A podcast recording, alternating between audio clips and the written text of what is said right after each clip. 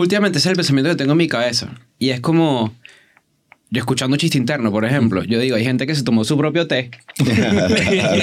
¿Y a qué me refiero con, a qué me refiero con eso? Es Shots esto, ¿no? fired. Es que, es que yo- si yo soy artista, ¿no? Yo me considero artista. Yo, mi rol es darle el agua a los demás. Si yo me tomo mi propia agua, eso solo va a conducir a que yo me crea mi propia mierda, ¿no? Claro. Y de repente el agua que yo te estoy sirviendo a ti es bullshit, ¿me entiendes? De repente el agua que yo te estoy sirviendo a ti, yo, yo puedo ser una persona profundamente insegura y el agua que te estoy sirviendo es de seguridad. Sí. ¿Qué pasa si yo me tomo mi propia agua?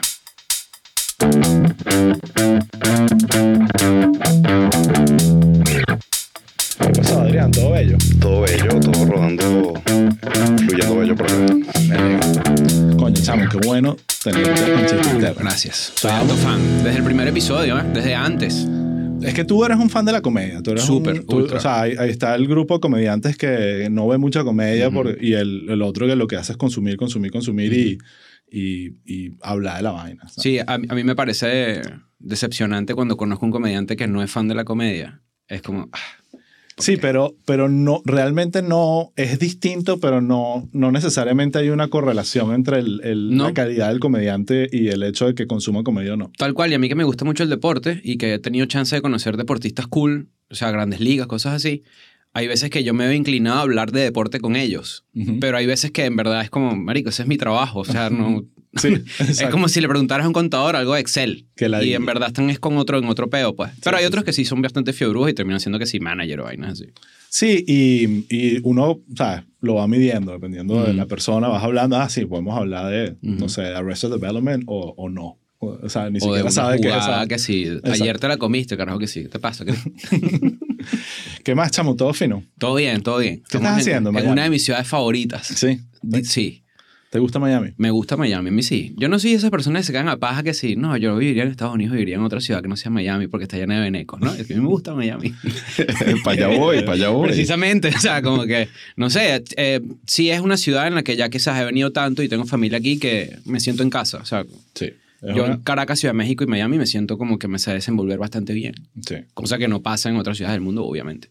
Eh, Miami ha cambiado también. Yo creo que hay mucha gente que como que se quedó con el concepto original de lo que era Miami eh, o de lo que teníamos antes. Y Miami creo que es una ciudad que ha evolucionado muchísimo en los últimos 15 años. Siento que en- gastronómicamente, musicalmente, culturalmente, igual tiene locuras y es una ciudad... Y sigue siendo cada vez más cara, eso sí. Es una locura. Eso sí es una... vaina, o sea, Eso sí- sí es, eso sí es un peo. pues. el otro día estuve en Washington, D.C. Y salí a cenar y te lo juro que sentía, ¿sabes? Cuando en Venezuela uno iba a Mérida, no sé si les pasaba que Ujú. cuando uno iba a Mérida era como que, wow, todo es baratísimo. O sea, no sé por qué en Venezuela... siempre o pasaba- Margarita. Sí, eh, o Margarita, un Claro. poco, pero Margarita estaba como el tema de... de- Del- sí, del- de- del- del impuesto y la de- vaina. Sí, pero en Mérida yo sentía que, wow, todo es como accesible, todo es barato, uno sale a comer y no es carísimo, pero me sen- sentí, pero no era, no es que Washington es barato, sinceramente, es que Miami Es ultra caro. es una locura Sí, el yo, tema yo- los precios. yo ahorita que hicimos la gira en, en- por Estados Unidos, como por bastantes ciudades, en verdad fue como que conocí por primera vez, por lo menos gran parte del West Coast, Ujú. y de Texas que ya conocía más o menos. Y sí, es como que, verga, Miami tienes que partirte el culo bastante, ¿no? Sí. Porque un dólar no es igual aquí que en, que en, que en Raleigh, North Carolina, ¿me entiendes? Exactamente. Pero no, sí, no, eh, me gusta mucho Miami. A mí también.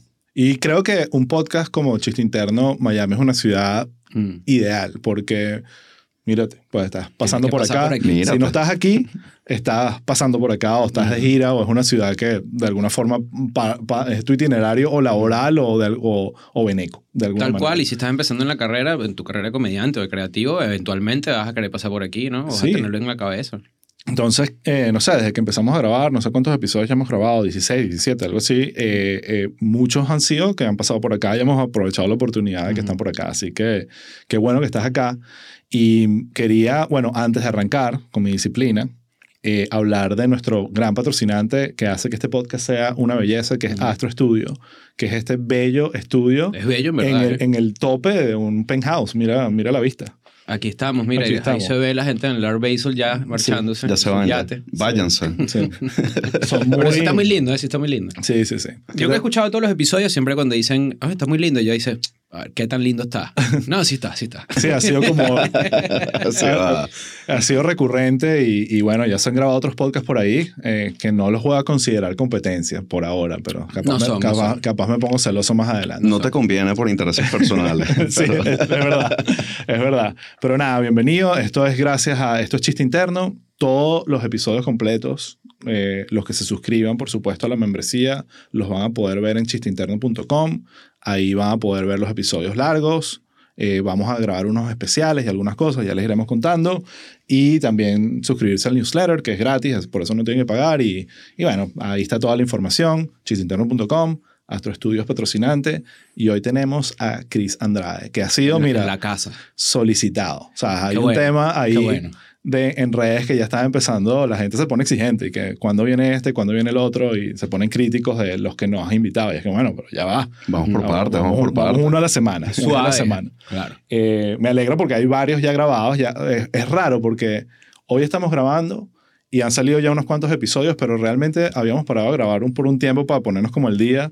Y es uno de los primeros episodios que grabo ya con una conciencia Mm. del episodio de- del- del, del podcast al aire y con comentarios y, Mm. y, y la gente comentándolo. Entonces es fino. Pero ha sido una recepción bastante cool, ¿no?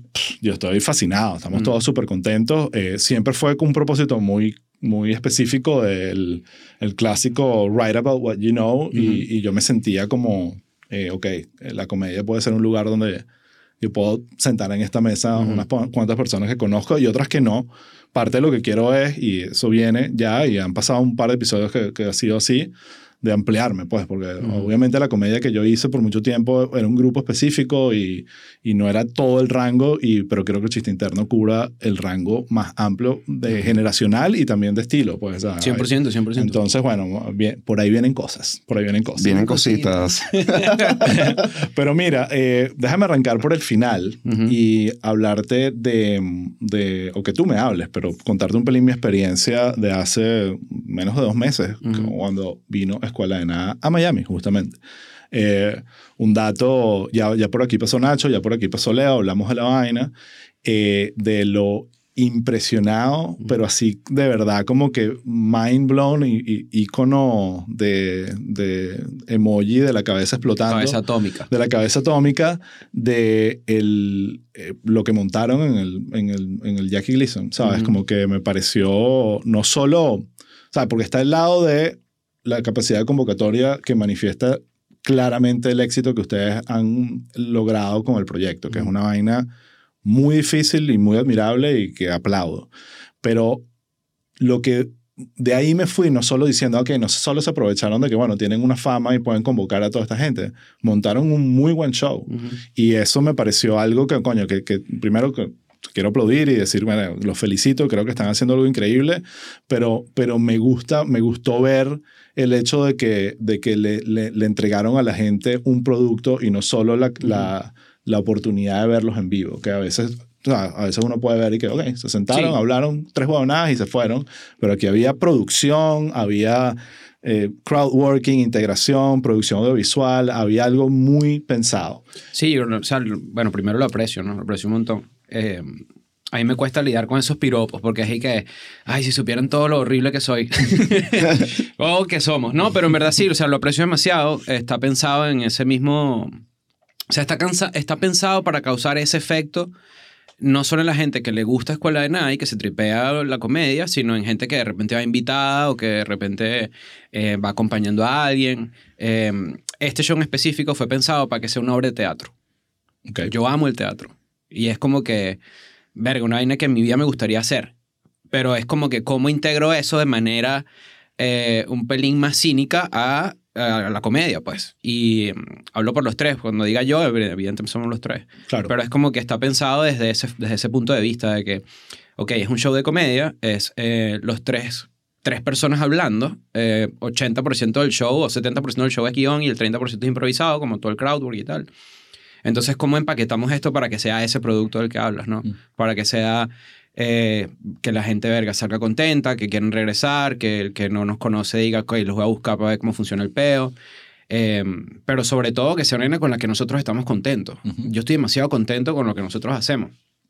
Porque hay, hay dos frases y una te involucra a ti. Este, esto no lo sabía, esto está, está, está bueno. Premisa. Sí, eh, la primera es como que a la gente le puede no gustar lo que tú haces, pero nadie puede decir que tú no trabajaste.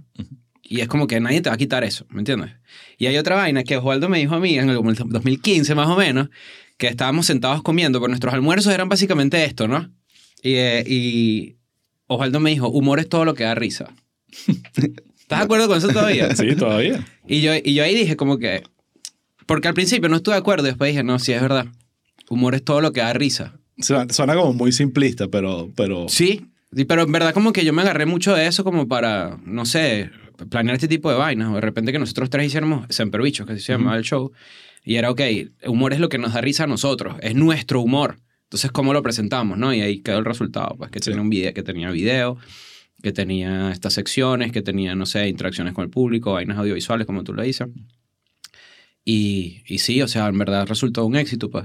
Sí, no. Y, y no digo un éxito de taquilla, porque en verdad eso no es el... eh, sí, pero más un éxito de que nosotros estamos demasiado contentos con cómo quedó eso. O sea, no es un producto que yo siento que vamos a ver cinco años después y vamos a decir que mierda, ¿me entiendes? Eh, yo lo veo así. Yo creo que el, al final lo que ustedes estaban logrando es, bueno, tenemos esta oportunidad de esta gente que nos ha seguido y, por tantos años y que es fan de, de lo que hacemos en, en- en las plataformas, eh, nos vaya y nos vea y tenga una experiencia y, y se saque esa, como cuando uno ama una banda y quiere ver la banda en vivo y se saque como ese, eso del checklist, ¿no? Ujú. Entonces, que pueden pasar dos vainas, que lo, lo rayes en el checklist y que ya, misión cumplida, o ahora me gusta más. Ahora quiero, cuando vuelvan otra vez, Ujú. quiero volver porque me presentaron un show. Y pasa mucho con las bandas. A mí me ha pasado mucho con bandas que, que las he amado y las veo y, y, y digo, ok, ya lo vi, cumplido, pero no me queda esa urgencia de volver a verla. Sí, que le Y- haya ver un ensayo o, o uno de lo que uno puede ver en vivo, o sea, digo, como en internet, pues como que qué cool ver algo que nada más ese público que está ahí pudo experimentar. Creo que eso es lo que lo hace Sí, especial. no, y, sí. y creo que, no sé, una de las cosas más difíciles de desarrollar, que yo sigo desarrollando y creo que los, no sé, yo, no me, yo me considero más podcaster que comediante, sobre todo por la cantidad de veces que hago podcast y la cantidad de veces que hago stand-up. Pero es como que lo más difícil que yo he encontrado de desarrollar es el criterio. O sea, es como que un gran comediante tiene muy buen criterio. Y también en podcast es igual. Es como que, no sé, se me ocurren cinco chistes, ok, según mi criterio, ¿cuál es el que funciona para este momento, no? Y creo que Semper Bicho fue un reflejo del criterio que tenemos nosotros en, nuestro, en este momento, que es como Claro. que esto sí, esto no. Y eso se lo presentas a la gente y la gente dice, esto carajo tiene buen criterio o no tiene buen criterio y de ahí se agarran para decir regresan o no. Exacto. y ojo, lo que venga después, que ya hablaremos si tienen algo en mente, pero lo que venga después ni siquiera tiene que ser similar a lo que hicieron ahorita. Pero es el hecho de que los que fueron a esta experiencia quieran volver a, a- a- a- ir a hacer algo, conectar con algo que ustedes hagan cuando piensen en, otra gira. Y eso me parece eh, admirable, porque en, en muchos casos, sobre todo con los pod- con lo- cuando construyes el éxito en lugares que no son una tarima necesariamente, queda por verse si realmente puedes dar lo que, lo que la gente esperaba cuando Sí, te estaba viendo en pantalla. Tal cual, yo no sé si Leo o Nacho lo dijeron, pero la primera vez que nosotros hicimos el show en vivo, en verdad fue con los ojos cerrados. Porque yo tenía experiencia haciendo stand-up. Y Nacho tenía ya también hasta shows, o sea, shows eh, en teatros, pues. Yo había hecho Open Mix y quizás un aula magna, que coño, no es huevo nada, ¿me entiendes? Porque en Venezuela tenemos la fortuna, o teníamos la fortuna, yo diría que todavía la tenemos, de mm, llenar grandes lugares teniendo seis meses haciendo stand-up. Este, yo hice, un- no fue un Risas Azules, sino fue un probando material en el aula magna de la UCB y estaba lleno y era como que, no sé, mi 20, 20 vez presentándome y habían 2.000 personas. ¿Sabes? Como que Sí. eso, no, eso no es normal en ningún país. Eso no. No. pasa en ningún país, eso pasa nada más en Venezuela. Y cuando hicimos el primer show, yo tenía esa experiencia. Leo tenía, no, no tenía casi experiencia en tarima. Y fue como que un salto al vacío, pues. Claro. A ver cómo de qué va este peo, ¿no?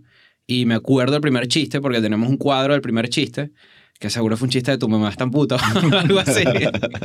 Pero sí fue como el, como el, ah, ok, hubo risas, porque ya, ya yo sabía que tú dices algo y esperas que haya una reacción, ¿no? Claro. Pero no los tres juntos. Entonces fue como el primer momento en donde, ah, ok, ok, sí, sí, sí va, sí, sí existe, ¿me entiendes? Sí, el feedback. No, Tal cual, el feedback que inmediato que no tienes cuando nosotros estamos haciendo esto, por ejemplo. No lo tienes, lo puedes ver en los comentarios y puedes tener 900 personas diciendo que te aman, pero si hay una que dice que eres horrible, te quedas ahí. Ah, no, porque, 100%. porque es una, una dinámica distinta, pero en, en vivo eso no hay manera de, de engañar a nadie. ¿sabes? No, bueno, y en línea no tienes la energía que tienes en vivo, marico. De la Exactamente. gente reaccionando. Pero yo, yo sí pienso en eso, yo sí pienso en, en, en la traducción de medios, porque ese era- el podcast es un medio que nosotros lo tradujimos a en vivo, ¿no? Ujú. Que no- obviamente mucha gente que lo hace también. Mi podcast favorito, yo fui a verlos en vivo.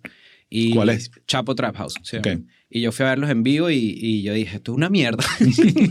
Claro. Pero, o sea, sabía porque también se desarrolla una relación bastante para, como parasocial en donde yo decía, estos carajos son mis panas, ¿me entiendes? Ujú. Que es también como que lo que mucha gente puede sentir con nosotros. Es como que, coño, Cris siempre es así, o Nacho, ¿qué Claro. bolas tiene? O Leo, ¿qué Son bolas los panas. Y yo sentí eso cuando los fui a ver a ellos en vivo. Y una lección, volviendo a lo que hablamos al principio, fue que lo que yo traje a la mesa con Semper Bichos es, es mi experiencia de haber visto esos carajos en vivo. Que Mm. tenían algunas venitas audiovisuales y que tenían como una dinámica un pelo diferente. Y dije, ah, ok, va más por ahí. Claro. Va más por, por tener ese Y peo. crea, porque al final eh, no, no es que hicieron algo distinto a lo que la gente estaba esperando. Al final son ustedes hablando, como Ujú. dices tú, hay una parte escrita, trabajada, otra parte improvisada, pero está construido. Hay unos pilares dentro del show Ujú. que le da como una estructura y una, y una solidez y una un foundation que lo hace que, que funcione perfecto. Sí. Entonces, eh, eh, eso, eh, ahí, eso fue lo que no necesariamente estaba esperando ver. Yo estaba Ujú. yendo, yo, yo me acuerdo que creo que te escribí a ti cuando llegué al lugar porque era como que, me- primero me siento de 750 años, o sea, yo- era como que un, un, un cuarentón entre un montón de... de Gen Z, Gen Z. Sí, de, de- y eso, ¿cómo es ese tema con, con la audiencia que es súper joven? Eso no fue algo planificado, eso fue No, como que... O sea, se- así, eh, analíticamente, como que si tú ves nuestros números, el 40 y pico por ciento es de, no sé cómo lo muestra YouTube, creo que es de 25 a 29. Y el otro 40 por ciento, o sea, está de gran dividido, es la gente que de 18 a 25. Entonces, es como que no es que no es que es más gente joven, sino que están tablas los dos demográficos, ¿no? Y luego, bueno, claro, Para mí toda esa vaina es gente joven. Bueno, exacto, exacto. Pero, por ejemplo, yo, yo tengo 35. Leo y Nacho tienen 37. Y hay veces que yo sé, o por lo menos desde el principio, yo sentía que para muchas personas éramos hermano mayor. Como que estos carajos tienen más experiencia. Pues entre los tres tienen más experiencia, yo puedo entender un poquito lo que están hablando para yo aplicarlo en mi vida, ¿no? Claro. Coño, es una responsabilidad. Pasa Yo- con las bandas también. Bueno, yo me deshice de ese pensamiento, pero yo dije, marico, esta gente no es responsabilidad mía, pues. Pero sí, es como que hay muchas veces que todavía pasa que te escriben tipo, Chris, terminé con mi novia, ¿qué hago? Vainas así. Sí. Y, y no sé, no y le les dice. recomiendo. Les, Les recomiendo la prostitución. Exacto. No, pero Como sí pasa. sí hermano pasa. mayor, pues. Y, y es cool porque sí es como, no sé, yo, yo creo que eso ha hecho que nosotros tres nos mantengamos bastante jóvenes, por lo menos espiritualmente, ¿no? Sí. Porque así es como que yo estoy demasiado conectado. Hay veces que ya me pasa que no, no entiendo un carajo, pero yo estoy conectado con vainas como de current events o con vainas que pasan o, quién- o yo sé quién es Olivia Rodrigo. ejemplo. ¿Sabes? Ese, ese flow que Sí. es que... Pero también leí hace poco que es como que yo soy millennial y yo me, voy- yo me voy a enterar de lo que hace la Gen Z, pero yo jamás voy a comprender lo que hace la generación que venga, que venga después. Sí. O sea, es como que ese salto generacional ya no existirá. Sí. Claro. Entonces, bueno, prefiero quedarme con mis millennials y mis Gen Z y lo que venga después, bueno, no, no- Sí, todo ese tema generacional me pasa. Yo tengo 44 y, y, y lo vivo digo, si uno se queda demasiado pegado en eso, entonces te caes en ese vortex Mm. de, que, de que estás ubicándote demasiado por tu edad y, y eso no... de Y eso no lleva a ningún lugar no bueno. lleva a ningún porque lugar bueno. A lo que lleva es a lo, a lo... Hace poco estuvo el pedo de Romeo en Venezuela. Y yo leía en los comentarios como que sigan, es- eso no es música, es la de antes y ese tipo de vainas, que a mí siempre me ha chocado porque es como, Marico, antes escuchaban que si Karina y que otra vaina. O sea, no sé, es que antes había buenos artistas y malos artistas. También. Hoy habrá buenos artistas y malos artistas, Sí. pero lo que voy es que ese tipo de pensamiento de no conectar o no hacer como ese, ese reach a la generación nueva, primero te convierte en una persona demasiado conservadora, Claro. de que todo lo que había antes era mejor. Claro. Cuando en verdad no, cuando en verdad hay vainas demasiado arrechas, solo que tú no las conoces porque, no sé, no estás descubriendo vainas nuevas, ¿me entiendes? Sí, totalmente. Pero hay que tener la cabeza abierta siempre a vainas. Sobre todo en lo que ustedes hacen y en, lo- lo- y en el tema de comedia. Yo creo que ahí también puedes caer en ese hueco de que, ah, bueno, si entonces si estás solo ah, hablándole en- a una generación, entonces, bueno, eso es lo que vas a recibir. No, bueno, y desde un podcast estás, o sea, tienes que reflejar y actuar en, en base a la cultura pop de todo lo que está pasando en el momento. Tal cual, y hay gente que hace comedia así. Este, bueno, los jóvenes de ahora no les pegan, pero a nosotros nos pegaban duro. Y es como, y la gente, sí es verdad, a mí, ¿sabes? Como que es una nostalgia-based comedy. Claro. Podemos hacer el género de, de ese pedo, que está bien, ¿no? Sí, pero, sí. no sé, siento yo que, coño, no es lo que yo quisiera para mí. Y hay veces que yo me atajo utilizando la nostalgia como para un chiste o algo así. Es como que, Ok, pero trata de darle otra vuelta, pues, porque no, no, no es mi vaina. ¿Y qué la dice ese viejo que, que jodan? Y que coño, pero canta una canción de la banda que tienes puesta la camisa y que va a ser Ah, más no, jugo. bueno, ya es otro. Mira, Chris, dijiste una vaina que me dejó pensando, que es lo de que te consideras más podcaster que comediante. Ujú. Entonces, entiendo lo que dices, eh, pero, o sea, creo que mucha gente debatiría eh, sobre todo la segunda parte, ¿no? Porque para mí, bueno, primero, para que estés sentado en esta mesa, Mm. algo habrás tenido que hacer Mm. relacionado a comedia y yo desde Sí, ya, que... y ya, ahorita, Ya, chamo, ya. y ahorita, y ahorita hablaremos de, de, de los orígenes y cómo nos conocimos y todo, porque creo que hay mucho ahí, pero tú siempre me has parecido una persona brillante en el tema de comedia. Mm. Entonces, más es como una pregunta de temas de autoestima, porque, todo, porque todavía no te estás creyendo la vaina. No, o sea, es que eh, yo, yo últimamente ese es el pensamiento que tengo en mi cabeza. Y es como, yo escuchando chiste interno, por ejemplo, yo digo, hay gente que se tomó su propio té. ¿Y a qué me refiero con, a qué me refiero con eso? Es Shots esto, ¿no? fired. Es que, es que yo, si yo soy artista, ¿no? Yo me considero artista. Este, eso me ha traído en mi relación amorosa bastantes risas, ¿no? Porque una vez peleamos y dije, es que tú no entiendes que yo, yo tienes un novio artista. Pelea desactivada de una vez. Pero es como esto, es como, yo soy artista y te presento esta agua, ¿no? Yo, mi rol es darle el agua a los demás. Si yo me tomo mi propia agua, eso solo va a conducir a que yo me crea mi propia mierda, ¿no? Claro. Y de repente el agua que yo te estoy sirviendo a ti es bullshit, ¿me entiendes? De repente el agua que yo te estoy sirviendo a ti, yo, yo puedo ser una persona profundamente insegura y el agua que te estoy sirviendo es de seguridad. Sí, ¿Qué pasa si yo me tomo mi propia agua? Es, un, es una Claro. vaina que pienso, sí ¿no? entiendo. Y es como que no, y no es falsa humildad ni un carajo porque si es como, ok, yo entiendo lo que hago, me gusta demasiado lo que hago, aprecio demasiado lo que hago, pero también me siento muy lejos de mi peak.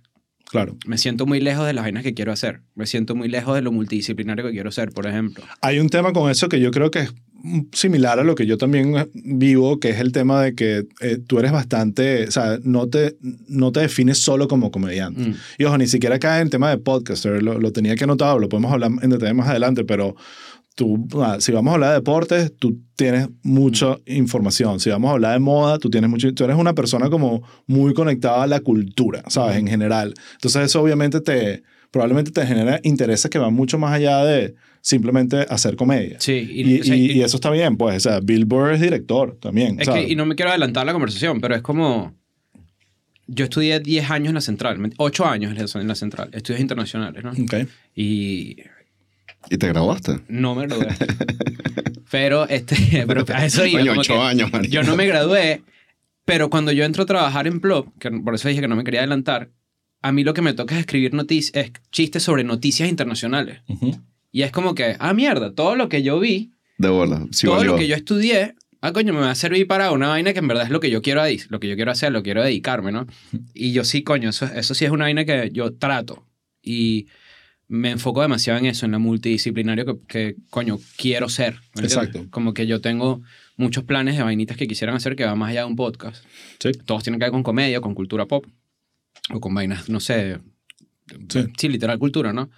Pero sí es como mi vaina, pues. Y creo que yo siempre trato de ver qué me diferencia a mí de los demás. Y creo que por en parte es eso. Y en parte es como que yo no voy a ser el que mejor hace un acting o el que mejor escribe un chiste, pero quiero ser el más genuino. O sea, Sí. que en verdad yo creo que la gente con, me conoce que jode, pues. Ujú. Soy demasiado abierto con mis vainas. He contado vainas que jamás pensé que iba a contar. Y es como, ok, bueno, esos son los dos elementos que me, que me ponen a mí, no por encima de nadie, sino que me ponen aparte, ¿no? Sí. Que es lo que te decía, yo me siento bastante aparte. Sí, eres distinto, y, pero eh, ahí estás mencionando algo que me parece brillante y un aprendizaje perfecto para un podcast como este, que es ser genuino. Y, y, y no solo serlo, sino a veces es que se, se transmita esa Mm. autenticidad. Eh, y uno de mis ídolos de la comedia, eh, que yo lo he hablado mucho en este podcast, es Howard Stern. No sé qué tanto conoces al personaje porque me he dado cuenta que él vive mucho en el- la burbuja gringa. O sea, él, no permea para... No es como otros comediantes que la gente lo- lo- los entiende en otras partes del mundo. Eh, él eh, por mil razones, él, él es una persona que casi que tienes que entender mucho la cultura americana para entender su rol y su importancia. Y una de las vainas que lo hizo a él muy exitoso, sobre todo en los 80 y los 90, eh, fue, y hay una película que recomiendo que se llama Private Parts, no sé si la has visto, sí. una maravilla de película donde él actúa de él mismo. Eh, y em, él básicamente en esa película te cuentan cómo llega un momento donde él entiende, no, yo voy a hacer lo que a mí me guste y yo voy a hacer yo, aunque esto en principio pueda sonar muy raro y muy, muy bizarro para la gente. Y ese fue el, el momento donde se disparó todo. Y yo creo que hay algo que yo lo veo mucho en Escuela de Nada, porque una de las cosas que me encanta de Escuela de Nada es lo diferente que son los tres. Y una de las cosas que tú transmites, y yo creo lo vi no solo, no lo veo solo en los episodios, sino lo confirmé en el show en vivo, es que la gente conecta contigo por esa autenticidad, porque, porque dices lo que piensas y probablemente no te, está, te estás, e, no te estás editando cosas que otra persona no diría por pena o por sentirse que eso lo va a, a- a enmarcar de alguna manera Ujú. negativa. Y eso me parece que, que es valiosísimo y que es parte de tu Bueno, y secret cosas, sauce. cosas que muchos de ellos también están pensando. No es Sí. como que se tripean que tú les decís que coño, qué fino que alguien la dijo. ¿sabes? Exactamente. Y creo Sí. que también eh, eh, es eso lo que dices de ser gen- pues que al final es, es no perderte en la vaina de tratar de replicar lo que otros hacen y encontrar en qué conecta la audiencia con lo que tú Ujú. conectas contigo mismo y te tripas a hacer todos los días. Porque si vas a hacer esta vaina, marico, que te guste, ¿no? Yo creo que la gente valora demasiado también eso. Porque nosotros tres como audiencia lo estoy seguro que lo valoramos. Sí. En, en, en- coño, hay una vaina que, que a mí me pasa que en esa búsqueda de ser genuino es, ok, ¿cuánto de mí puedo contar? ¿No? Y, y tenemos 700 episodios de Escuela de Nada. Evidentemente ahí hay veces que nos sorprendemos de que hay cosas que todavía no sabemos del uno del otro. Ujú. Y la audiencia también lo percibe, ¿no? O sea, no- Bueno, yo tengo una buena anécdota. eh, no voy a entrar mucho en detalle, pero es muy cómica. Cuando voy al show aquí en Miami de Ujú. ustedes, eh, me siento y, y veo, veo a tu mamá y veo a tu hermana y a tu novia, creo, ¿no? Porque la he visto en redes sociales y digo, sí, creo que esa es la no, no, es la misma persona. La misma sí, es la misma, es la misma mujer. La Wow. Santísima Trinidad. Pero llegan ahí la- la- Freud y que mierda. Y se sientan como dos filas más adelante y yo las veo ahí, saludo a tu hermana, saludo a tu mamá. Y, y en un momento te lanzas un material sobre una situación, no voy a entrar mucho en detalles, de, en, eh, que echas el cuento en tu casa, que tu hermana te cacha en una vaina. Y yo lo que estaba era disfrutando verlas a ellas colapsar con eso. O sea, era, eh, para mí el show fue verlas a ellas más que verte a ti echando el Ujú. cuento, porque obviamente yo estaba haciendo el, el, el 3D chest. Ujú. Entonces, nada, eso fue un- me pareció un buen cuento. Eso es, eso es, verga, es demasiado valioso. O sea, yo, hay veces nosotros hacemos shows y ah, en Semper Bichos hay una parte del show donde hablamos con la persona que tuviera más edad en la sala, ¿no? Ujú. O intentamos buscarlo. Y casi siempre hay gente que, ah, bueno, estoy aquí acompañando a mi hija, acompañando a mi nieta, eso, eso ha pasado. Y ahí ah, siempre hay un sentimiento dentro de mí que es como que, marico, que valórenlo. ¿Sabes? Valoren lo que está pasando ahorita, porque yo lo valoro cuando mi mamá me ve presentarme a mí. Sí. O cuando de repente, no sé, está Mercedes, la mamá de Nacho, por ejemplo. Estaba también ahí. Y es como que, marico, qué momentazo, ¿sabes? Como que, no sé si en verdad es que soy un viejo pargo, puede ser, pero, o no sé si es que en verdad es como, yo lo, val- lo valoro por lo que es. Es como, es es una- un momento que es invaluable, pues sobre todo Invaluable. porque eh, mi mamá me ha apoyado a mí en todo. O sea, yo tengo mamá alcahueta, Sí. para bueno y para mal, ¿no? Y, y no sé, ahorita que estamos como que en las mieles del, del éxito de- profesional, que ella esté ahí, para mí es todo, pues. Es demasiado arrecho y, y por eso cuando hay al- alguien que va a planes con su mamá o vainas así, es como, coño, tómense ese momentico tipo de, ok, esto está pasando y que de pinga, pues. Oye, Y está profundamente orgullosa porque también la vi, y además quiero saltar esa parte que es más el lado comediante. Eh, hace, no sé, por- fue este año creo, que viniste a presentarte con Nacho Ujú. con espaditas. Ujú. Y ahí estaba tu mamá y, la, y la- finalmente la conocí, porque creo que nos conocíamos de referencia, pero ahí estaba y, y estaba sumamente orgullosa. Eh, pero no entremos en temas eh, de familiares, entremos en temas de comedia. Ujú. Ah, Es la primera vez que te veo presentarte, digamos, en un profesionalmente. Te había visto probando material hace muchísimos años. Y creo que se resume un poco otra vez lo que estábamos hablando antes. Tú no estabas entregado al stand-up, estabas como in and out. Esa era mi percepción, como que probabas, te cagabas, te distraías con otros temas, migraste, qué sé yo, y, y el tema de presentarte en una tarima no ha sido necesariamente tu, el, tu, tu comfort zone. No es una constante. No es una constante. Sí. Eh, pero sí te digo que me acuerdo, esta, esto fue en la quinta, hace, yo todavía no me había venido a Estados Unidos, en, en Caracas, y te presentaste en uno de estos probando material de esos cinco o tres minutos que hacías, y lo hiciste bien. O sea, me- porque en ese momento ya estabas en Plop, Ujú. te conocía, sabía quién era, y yo veía en, en ti, ok, este tiene con qué pararse ahí y hacer su vaina, pero también había visto casos eh, uno que menciono, que creo que lo he echado el cuento de Álvaro Godoy, tú lo conoces. Sí, claro. Yo lo vi a él presentarse en el teatro y dar pena, pero un yo creo que más nunca lo hizo. O sea, probablemente ese fue el, final, el principio del final para él, porque fue eh, horrible. O sea, a veces puede ser muy, la audiencia puede ser muy coño madre, pero en fin, te fue muy bien. Pasan los años y te veo aquí y digo, coño, este carajo la tiene. ¿sabes? Tú- Ujú. Tú, o sea, por eso sigo cuestionando el, no sé si soy comediante. Ujú. Eres comediante entre otras vainas. Eh, ¿Cómo está eso ahorita? ¿Dónde te sientes con el tema de stand-up específicamente?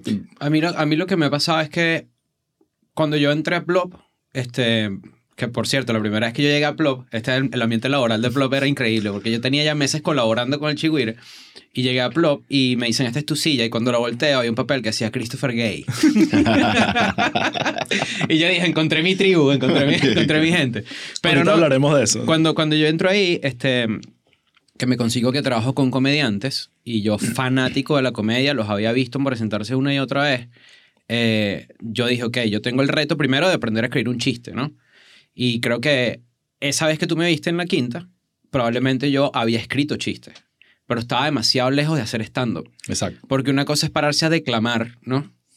Y que está bien, está bien, hay comediantes que se hacen one-liner parados así frente al... y quizás también es su estilo, pero digo, ahí yo lo que hacía era leer los chistes que escribía, ¿no? Entonces Exacto. como que pasaba con 11, pasaba con 12, ¿no? Ujú. Eh, Claro, pues estabas probando, vamos a hacer, por, por no entrar en polémica, estabas probando el 50% de lo que te hace un comediante, que es la escritura, pero el, lado- Sí. el delivery, ujú, que es el otro, y podríamos argumentar que es la parte hasta más importante, ujú. eh, eh, es otra vaina. No, timing, otro- acting, Exacto. toda, toda una serie de herramientas que, que te hacen completo, ¿no? Y como que yo empecé a hacer eso, no sé qué, me fui a Argentina con el pedo de la crisis en el 2016, que en verdad era como que no, no quiero más, y ahí ya estaba comprometido. Entonces, Ok. o me iba a comprometer. Entonces, como, era como que pensaba en los dos. Nos fuimos a Argentina, estudié unos meses como reacción creativa, como para ver si me iba por lo publicitario, como para darle más estructura a lo que ya estaba haciendo. ¿Y qué tal esa experiencia en Argentina? Una mierda. Una mierda. ¿Pero por qué? Me interesa sea- porque yo siempre he visto a los argentinos como muy geniales en, en temas de, de Es que, ¿sabes qué pasa? Yo tenía la misma percepción. Pero cuando, eh, habiéndolo, habi- teniendo referencias gringas, para mí era demasiado difícil meterme en el mercado argentino. Y no hablo en el mercado como si fuera como que, verga, iba a ser lo más arrecho. Era como que no entendía, eh, y me echo la culpa yo, evidentemente, pero era como que no, no, no comprendo cómo es este, este, esta idiosincrasia. Nunca la comprendí bien. Sobre todo en el aspecto creativo, ¿no? Entonces, no sé, no, no, no era como mi gente, no me, no me sentía cómodo. Sí. No sé si es porque soy en verdad como que hijo yankee capitalista y para ellos era otro peo. eh, y entonces como que nunca me hallé. Y, y en verdad sí es una experiencia, hay gente que ha migrado dos veces. Sí. y la Muchos cuentos en este podcast tienen eso. La primera experiencia migratoria, coño, es pesada, es densa. eh, hay gente que lo surfea burda de bien, en verdad yo no. O sea, yo me chupé todos mis ahorros. Este, dejé un Mitsubishi Lancer pegado allá, que vendí en Venezuela, lo dejé en Argentina. Y decidí regresar. Pero yo hice stand-up en Argentina un par de veces. Y el par de veces que lo hice, como que los comediantes se me acercaron y como que si se mostraban interesados, tipo, ah, pero tú tienes unos par de chistes buenos, no sé Y qué. esto es, eh, digamos, pre-Nanutria, ¿no? Esto es Sí, antes, claro. Esto Sí, es antes sí. de que Nanutria fuese el, el segunda persona más importante de, Exacto. de- de Y- Argentina, después de Milei, obviamente. Y después, y los dos pelucas. Y, y después que me voy de ahí, eh, o sea, mi carrera se detuvo un año más, ¿no? Entonces me vuelvo a Venezuela. eh, ¿Esto qué año es? 2017. 17. Y en Venezuela como que apenas yo llego, está el peo, empiezan otra vez las protestas. Y yo, coño, la volví a cagar, ¿me entiendes? Y fue otra vez como que el peo, no sé qué, no se podía hacer show, a veces sí, a veces no. Un show a favor, que sí, los cascos azules de, de la Universidad Blas Pietri. no sé. y como que, ok, bueno, yo ya no quiero volver a estar aquí más y ya yo estaba pensando en irme a México. Eh, después me vengo para Miami a hacer mis papeles de México y aquí tampoco iba a hacer stand porque aquí menos que menos había circuito. Sí, sí. Y entonces es como que mi vida siempre ha estado como que, o sea, 2016, 17 y 18 fueron ultra traumáticos para mí de, de migración y de moverme y profesionalmente buscando tu lugar, me imagino, ¿no? 100% y viví como en 11 apartamentos diferentes en, en tres años que si lo pones a ver, verga, es una demencia. y cuando llego, a Le- cuando llego a México, incentivado por Leo, Leo me dice, estoy haciendo unas páginas aquí en internet y va, no sé qué, y nos ponemos a trabajar juntos, ¿no? Ok. Y eso duró unos meses Después yo conseguí trabajo eh, haciendo otro peo. ¿Y tu conexión con Leo viene por qué? ¿Por Plop? ¿O, o de Eh, sí, sí, sí, Ok. sí. Nosotros eh, nos conocimos en, en Plop cuando él estaba en el ala publicitaria y Ujú. yo estaba en el ala creativa. Y Suena como que si Plop era que sí. Sí, no, ¿no? era Google. O sea, no. Pero, pero después de ese peo, como que, o sea, donde voy con todo esto es que hubo tantos cambios en mi vida en las que el, el stand-up quedó de lado. Yo no encontré refugio en el stand-up. Pr- Probablemente otra persona sí lo hubiese hecho, ¿no? Después me encuentro con México. México es una plaza ultra difícil. Eh, y en verdad como que no tuve como que esas ansias. Y Escuela de Nada se convirtió en mi outlet creativo. Entonces fue como que, ah, ok, esto que yo quiero decir, esto que yo quiero, no sé, comunicar, se fue por ahí Exacto. y el stand volvió a quedar de lado, ¿no? Pero siempre ha sido como que esporádicamente. Ahora, el, el tema es que mm, con Semperbichos y con el éxito de- que tuvo Semperbichos, pues obviamente me incentivó demasiado. Primero por razones este, creativas y después económicas, ¿no? Que es como Sí. que, ah, ok, Claro. es cool porque, bueno, coño, el incentivo es triple, ¿me entiendes? No, y porque ha pasado algo que, como que probablemente tú no estabas, estabas abandonando el stand-up, pero el stand-up no te estaba abandonando a ti en el sentido de que muchas personas que conocías Ujú. en México estaban haciendo stand-up, mucha gente que trabajó contigo en Plop estaba haciendo stand-up, y estaba en este momento de la diáspora venezolana convirtiéndose como en este modelo de negocios de poder realmente viajar por el mundo Ujú. y presentarte en vivo y, y- y- vivir de eso. Cosa de la que se agarran los críticos Sí. y los haters siempre. Claro. Es y que, claro, tú conoces el mundo porque eh, hubo una crisis en Venezuela. Es y que, bueno, pero, ah, o sea, yo juego con las cartas que la vida me dio. ¿me entiendes? O sea, ¿qué hago? No, no giro, no hago chistes. O sea, que, que- No, yo más bien lo veo como esta gran oportunidad de, a- a- sí, fundada en un peo trágico, Ujú. pero donde realmente, más bien el comediante, y lo hemos hablado aquí, ha sido un tema recurrente. Los comediantes específicamente, pero esto está pasando también con bandas y otras cosas, pero el tema de la comedia es que es muy cómodo de, de movilizar y de Ujú. llevar en general. Es que a son menos como de que montes un show como el que montaron ustedes. Son pero- como DJs, marico. Son Exacto. ustedes y su maletica, weón, por el mundo. Exactamente. Ya. Yo creo que sí, también hay otro factor ahí importante que, que yo no pierdo de vista, que es, y, y lo digo así, yo conozco Seattle, ¿no? Y esa frase para mí es como que, ¿qué coño hago yo en Seattle haciendo stand-up o haciendo, o haciendo semperbichos o, o comedia? Es como que, marico, yo estoy en fucking Seattle. Y ahí fue, donde- ahí yo tuve ahí en esa ciudad ese momento como de, Además, una ciudad que te puede generar esa. sí, es como, te- primero te quieres matar, ¿no? Si, si está nublado. Sí. Pero segundo, es como que en verdad, mierda, qué afortunado, que no sé, verga, que bendecido por alguna vaina mística, pero, pero no, ese, ese momento no me hace perder de vista a mí que, bueno, puede haber sido porque hay venezolanos en todo el mundo, pero ¿qué coño hago? Pues? No, y cuando, claro, lo ves desde el punto de vista y te puedes poner cínico al respecto, pero lo que realmente eh, me parece súper valioso es que al final es un tema de conexión con tu identidad venezolana, no para hablar de tus problemas, ni hablar de política, ya casi ningún comediante utiliza eso como un recurso para atraer a la Venezuela. gente, ni en Venezuela, sino para conectar con tu identidad. Entonces, cuando tú ves a personas en ciudades, porque no estamos hablando de Miami o, o Madrid o, o, o Chile, eh, sino de ciudades como Utah, de Sal- Salt Lake City o Seattle, vainas así, donde los venezolanos te agradecen por coño, gracias porque por dos horas conecté con, con mi gente y vi una vaina y me reí, me cagué la risa y, y, y la pasé de ping y después vuelvo a mi, a mi vida rara en un país distinto. Empatado con Amy Lee Exacto. Johnson. Entonces hay, hay algo brutal y que bueno, o sea, eso es parte Yo lo valoro demasiado. yo no- tiene, eh, ¿Cómo no? ¿sabes? Yo siento que hay veces como que mm, peco demasiado como de agradecido o de, o de, o de, de nuevo, viejo pargo, estar como que valorando las vainas, pero lo hago por lo menos dos veces a la semana, porque yo no, el estándar de vida que yo llevo ahorita no lo tuve nunca. Y es como, ok, bueno, déjame ver dónde estoy parado, de cómo han pasado las vainas, de cómo se ha dado el peo, de a dónde quiero ir, de dónde vengo, ¿sabes? Como que yo estoy constantemente en ese mismo proceso de recordármelo porque no, no ha sido fácil, pues. Sí, no dar las vainas por sentado. Cero. Y es como que, no sé, hay veces que ya nosotros lo hemos convertido en un chiste. Si ustedes ven Escuela de Nada, como que yo siempre, a veces se me sale el... No, es que yo crecí en, en el centro de Caracas, ¿sabes?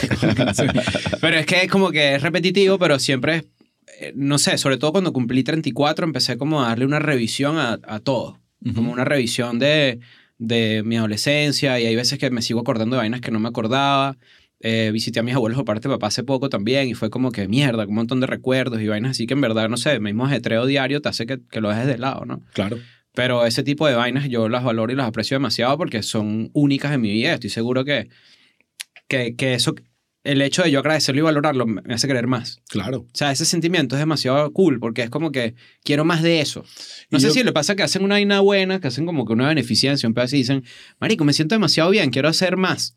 Yo creo que es sano porque te, te, te, te hace apreciar el momento, entender que no todo es lineal, no todo, o sea, hay, ah, como se dice, ups and downs. Entonces, creo que apreciar el momento y darle el valor justo después, cuando pasen vainas en el futuro, te va a decir, coño, lo- no, Ujú. no, no dejes eso pasar sin que se me olvidara lo importante que era. Por más de que tu vida siga creciendo y cambiando, siempre va a haber ese elemento como de apreciación a, a estos cual. momentos. de Y además yo vengo del otro lado. Yo vengo de una sobredosis de cinismo demasiado maldita. O sea, yo vengo de... de marico. Ah, De explica eso, un pote de veneno, ¿me entiendes? O sea, no sé, siento que... eh, básicamente ser comediante eh, es mirar el mundo de esa forma cínica, ¿no? Este, el- al- eh, un poquito como sarcástico, un poquito viendo la ironía en las vainas, en lo fútil de la vida, ¿sabes? Medio nihilista, pues un pedo así. Tal cual. Y hay veces que tú dices, o por lo menos yo sentí, ya. O sea, hay, del otro lado también hay sentimientos cool, del otro, porque es, es la misma moneda, ¿no? Sí. Es la misma moneda la que te hunde y la que te sube. Entonces, como que, ok, bueno, déjame ver del otro lado qué hay. Bueno, del otro lado hay empatía, del otro lado hay compasión, del otro lado hay eh, sentimientos de agradecimiento, de bondad, de un montón de vainas que, ok, también forman parte de mí. Porque es demasiado, es demasiado cliché, pero es así, es como, si tú tienes esos sentimientos dentro de ti y te dedicas a lo que te dedicas o de repente tienes un trauma en tu vida, te han pasado vainas, lo tapas con eso. Y es como que, ok, ¿qué pasa cuando yo abro ese pote, no? Ah, bueno, había unos sentimientos cool dentro de ti. Porque no nada más eres cínico, no nada más eres sarcástico, etcétera, sino que eres gris y tienes un montón de vainas que te hacen cool también. Sí. Y entonces, ¿cómo adapto eso yo a mi día a día? ¿Cómo adapto ese sentimiento de, por ejemplo, eh, a mí me está yendo bien económicamente, pero en los primeros años que eso pasó, a mí me da demasiada culpa. Y era como que, ok, pero ¿cómo, ha- cómo, cómo es posible? ¿Sabes? Sobre todo cuando en la crisis en Venezuela estaba toda maldita. Cuando hubo un apagón en Venezuela, yo estaba en Cancún. Eso es como, marico, ¿sabes? La gente se está muriendo y te digo, gente, cuando digo la gente, no la gente que sí en Yaracuy, te estoy hablando de la gente cercana, ¿sabes? Como que... Y a mí me costaba conciliar eso, era como que... Y sentía que era lo que yo tapé, los sentimientos que yo tapé estaban en ebullición. Era Sí. como que, marico, tú necesitas también tener ese lado de ti porque si no te opacas, weón, y te conviertes en una ciruela pasa, ¿me Sí. entiendes? Y, y no sé, yo sé que la mayoría de los comediantes como que están pendientes es como de reírse, ¿no? Que también es una parte fundamental de mi día a día, siempre ando en ese peo, pero no hay que dejar de lado otro sentimiento, porque ese es lo que te... Si todo es cinismo todo el tiempo, nada es cinismo. Sí. Si todo, si todo es estar el mismo día haciendo la misma actividad, nada se convierte en algo especial. Entonces, sí trato yo como de tener esa vaina incorporada en mi día a día, a mi manera, porque yo no soy un carajo espiritual. Trato de serlo, pero no lo soy.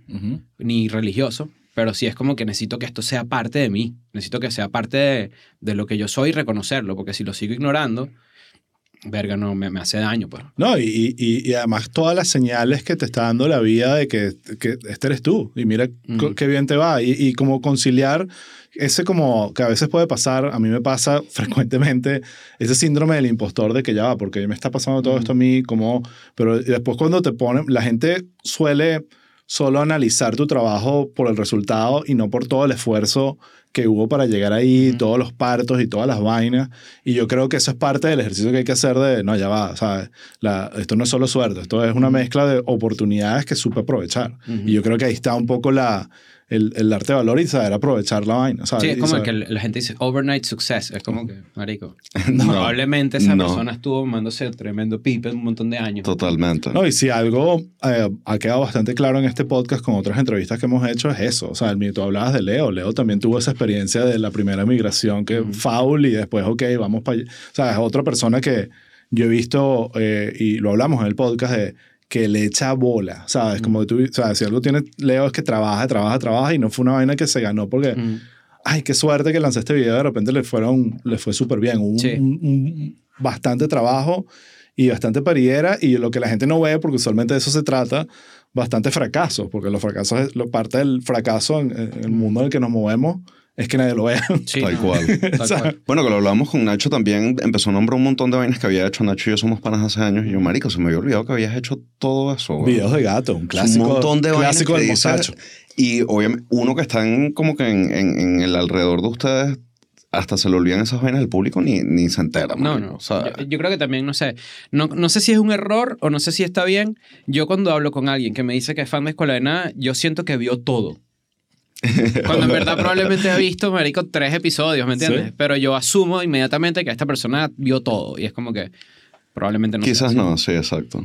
Eh, mira, hablando de Escuela de Nada, quiero quedarme ahí porque quiero entender un poco tu versión de cómo pasó todo. Ujú. Porque, volvemos, no fue de un día para otro. eh, había cada quien y ya ahorita que eh, he hablado con los tres eh, mm, protagonistas de la, del show, eh, todos estaban en sus luchas personales buscando mm, qué hacer con su vida. Todos estábamos en el mileurismo Exacto. mexicano, que es mil- el mil dolarismo freelancer. Entonces, eh, eh, volvemos. Hubo planificación, hubo talento, hubo entendimiento de, de, como digo yo, la construcción de personajes que probablemente no fue planificado. Que yo soy así, tú eres así, yo soy así, pero...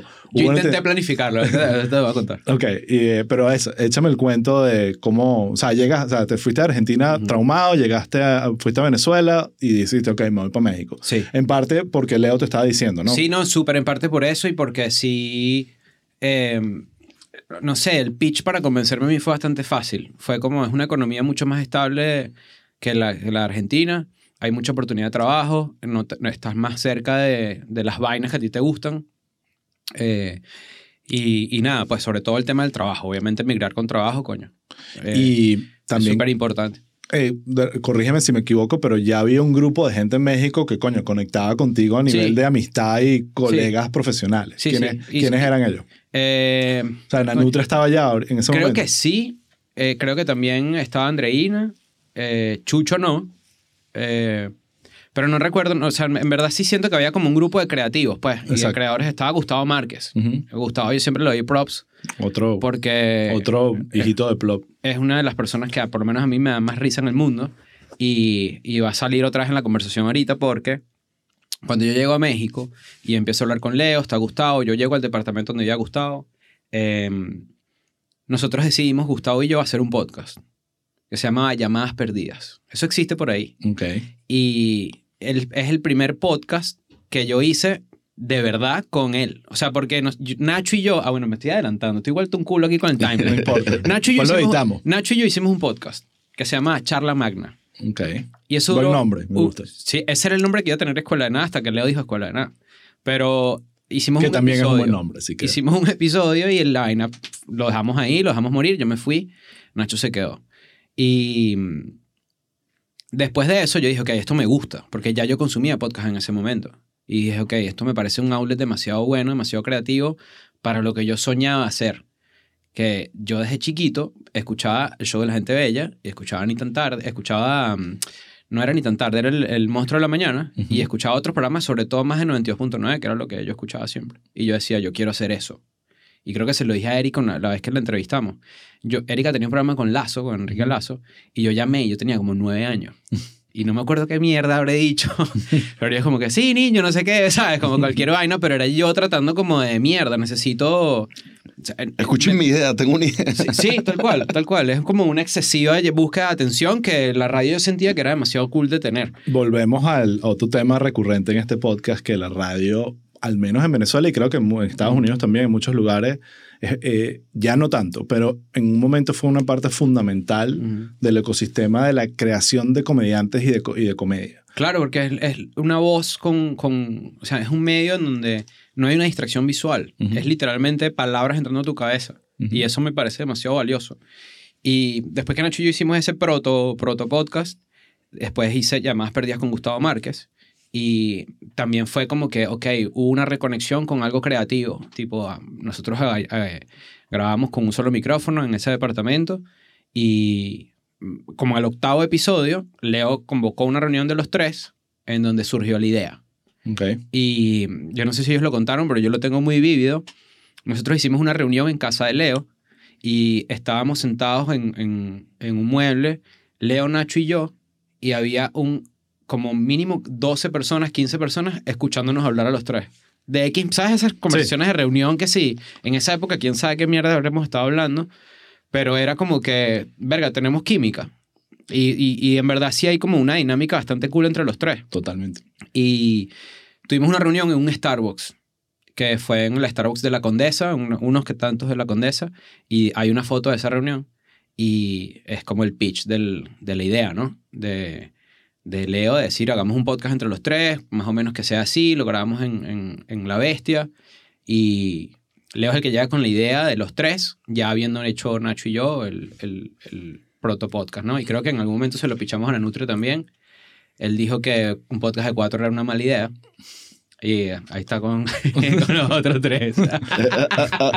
Bueno, Pero. La vida este, pasa. Sí, bueno, no, cool. Y, y mejor porque entonces si no el porcentaje sería 25%, Claro, no exacto. 33%. exacto. Pero, pero sí, no, fue, en verdad Leo nos convocó a, los- a nosotros dos y nosotros dos ya teníamos más o menos una idea de hacerlo y, y a ver qué coño pasaba, porque es eso, es como... ¿Y qué tan Es dista- literalmente el meme de, marico, queremos tener un podcast. Sí, claro.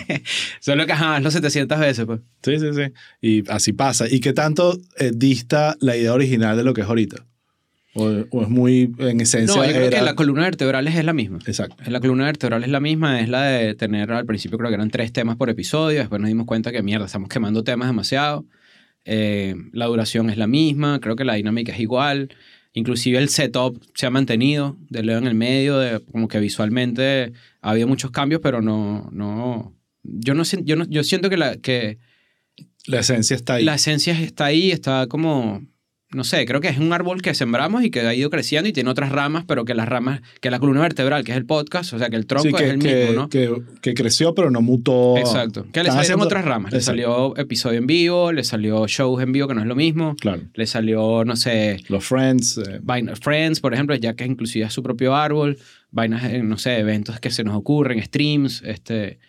Un montón de vainas que en verdad son es más como derivados del tronco, que el tronco es el podcast que es- a veces nos cuesta regarlo. A veces Sí. nos cuesta no tener la cabeza en los shows y abandonar el podcast claro. como, como primordial, ¿no? Como- Bueno, a mí me dejó loco que mientras estaban de gira no pararon de producir episodios. Bueno, eso Y es una demencia. Fue una pela. Estoy- seguro. Yo No, veía- yo veo esos episodios y digo, marico, en verdad, ¿sabes qué es heavy? Que, que esta, esta me vuelve mierda. Que hay veces que la gente te dice, marico, paren. y que, marico, o sea, en verdad no hace falta que estén en una habitación de hotel, marico, en Chicago a las 3 de la mañana grabando un episodio, ¿sabes? Como que... Claro, pero yo creo que el público general sí eh, eh, como que agradece esa vaina a ustedes, marico, la constancia. Y- no y sé si es fue Leo el que sí, lo dijo. Hacerlo parte de la rutina es demasiado. Total. Sí, eh, creo que Leo lo mencionó como que, un, o, o Nacho, como un episodio todos los días y esto tiene que ser la promesa de, y, y yo creo que sí, que eh, obvio pueden parar, ¿no? Mm. Un- pero, pero que existe esa sensación de que siempre están ahí mis panas para mí Mm. con algo nuevo, creo que es parte de la clave de- de- Sí. de- de- del éxito. Yo como consumidor lo aprecio también. Yo Ahora- me he rechado cuando no sale un podcast de un... Entonces Leo los llama, se reúnen, piensan en la idea, graban el primer episodio. Obviamente Ujú. no, no fue un, un sus, eh, éxito al día siguiente. No, no, creo donde- que el, el- el piloto ni siquiera lo publicamos. Exacto. Y después volvimos a grabar y ahí es donde yo te decía que sí hubo como una construcción de personaje en la que en mi cabeza era una referencia. Era como, ok, tenemos a estas dos personas. Ok, ¿quién soy yo aquí, no? Porque yo ahí tenía 5.000 followers en Instagram, que Eso no es una pendejada, pero eran los que había construido yo haciendo videitos en Plop o que sí, presentándome en la quinta, vainas así, ¿no? Que hay veces que hay gente que me dice, yo te sigo desde que hacías tal video. Y yo, mierda, ¿sabes? Como que Claro. eso me choquea todavía. Pero, pero sí, no publicamos el primero y una referencia para mí era el Ricky Gervais Show. Y el Ricky Gervais Show tenía un personaje que se llama Carl Pilkington. Ujú. Y yo decía, marico, yo necesito ser Carl Pilkington. Aquí estás hablando, pues hubo una ola de podcasts al principio, como en el año 2006 o 2007 por ahí, y después como que los podcasts no fue que murieron, pero dejaron de ser importantes y Ujú. después vino esta segunda ola que Ujú. con- conquistó el mundo. Y en Sí. esa primera ola está el, el, el, el Ricky Gervais Shows, que, era Duró con, 11 años. que estaba con Stephen, Stephen Merchant y Ajá. Carl Pellington, que era como el comic relief de la Ajá. Entonces yo dije, ok, yo necesito ser, necesito, como todavía no tenía mi voz desarrollado, quizás los genuinos mm, estaba un pelín como que apagado porque, coño, ¿quién, ¿cómo vas a ser genuino frente a alguien que no te conoce? Por lo menos buenas a primeras ahí, ¿no? O sea, Claro. era... eh, a lo que voy es como que yo tuve que decir, ok, yo soy esto. Entonces a veces yo decía vainas con las que no necesariamente estaba de acuerdo, cosa que todavía hago, Ujú. solo porque era el comic relief, solo porque voy a decir la vaina más, este, que prenda un debate aquí, para ver qué pasa, ¿no? Y creo que esos primeros episodios, por lo menos hasta el 7, 8, eran yo tratando de ser cómico eh, utilizando esa herramienta. Sí. utilizando la herramienta de voy a decir una vaina loca para ver qué pasa. Voy a decir un chiste malo a propósito para ver qué pasa. Después me di cuenta que eso es insostenible. Eso es insostenible y en verdad más bien a veces agradezco que lo encontramos rápido. Nosotros encontramos la voz bastante rápido. Creo que Leo en verdad es un carajo tan centrado que lo- la tuvo clara desde el principio. No sé si Nacho, no sé, no sé qué sentirá él con respecto a eso. Para mí sí fue... No, Nacho tenía mucha experiencia haciendo radio también. Sí. O sea, no era un carajo que le era ajeno tener el, el micrófono en la boca. Exacto.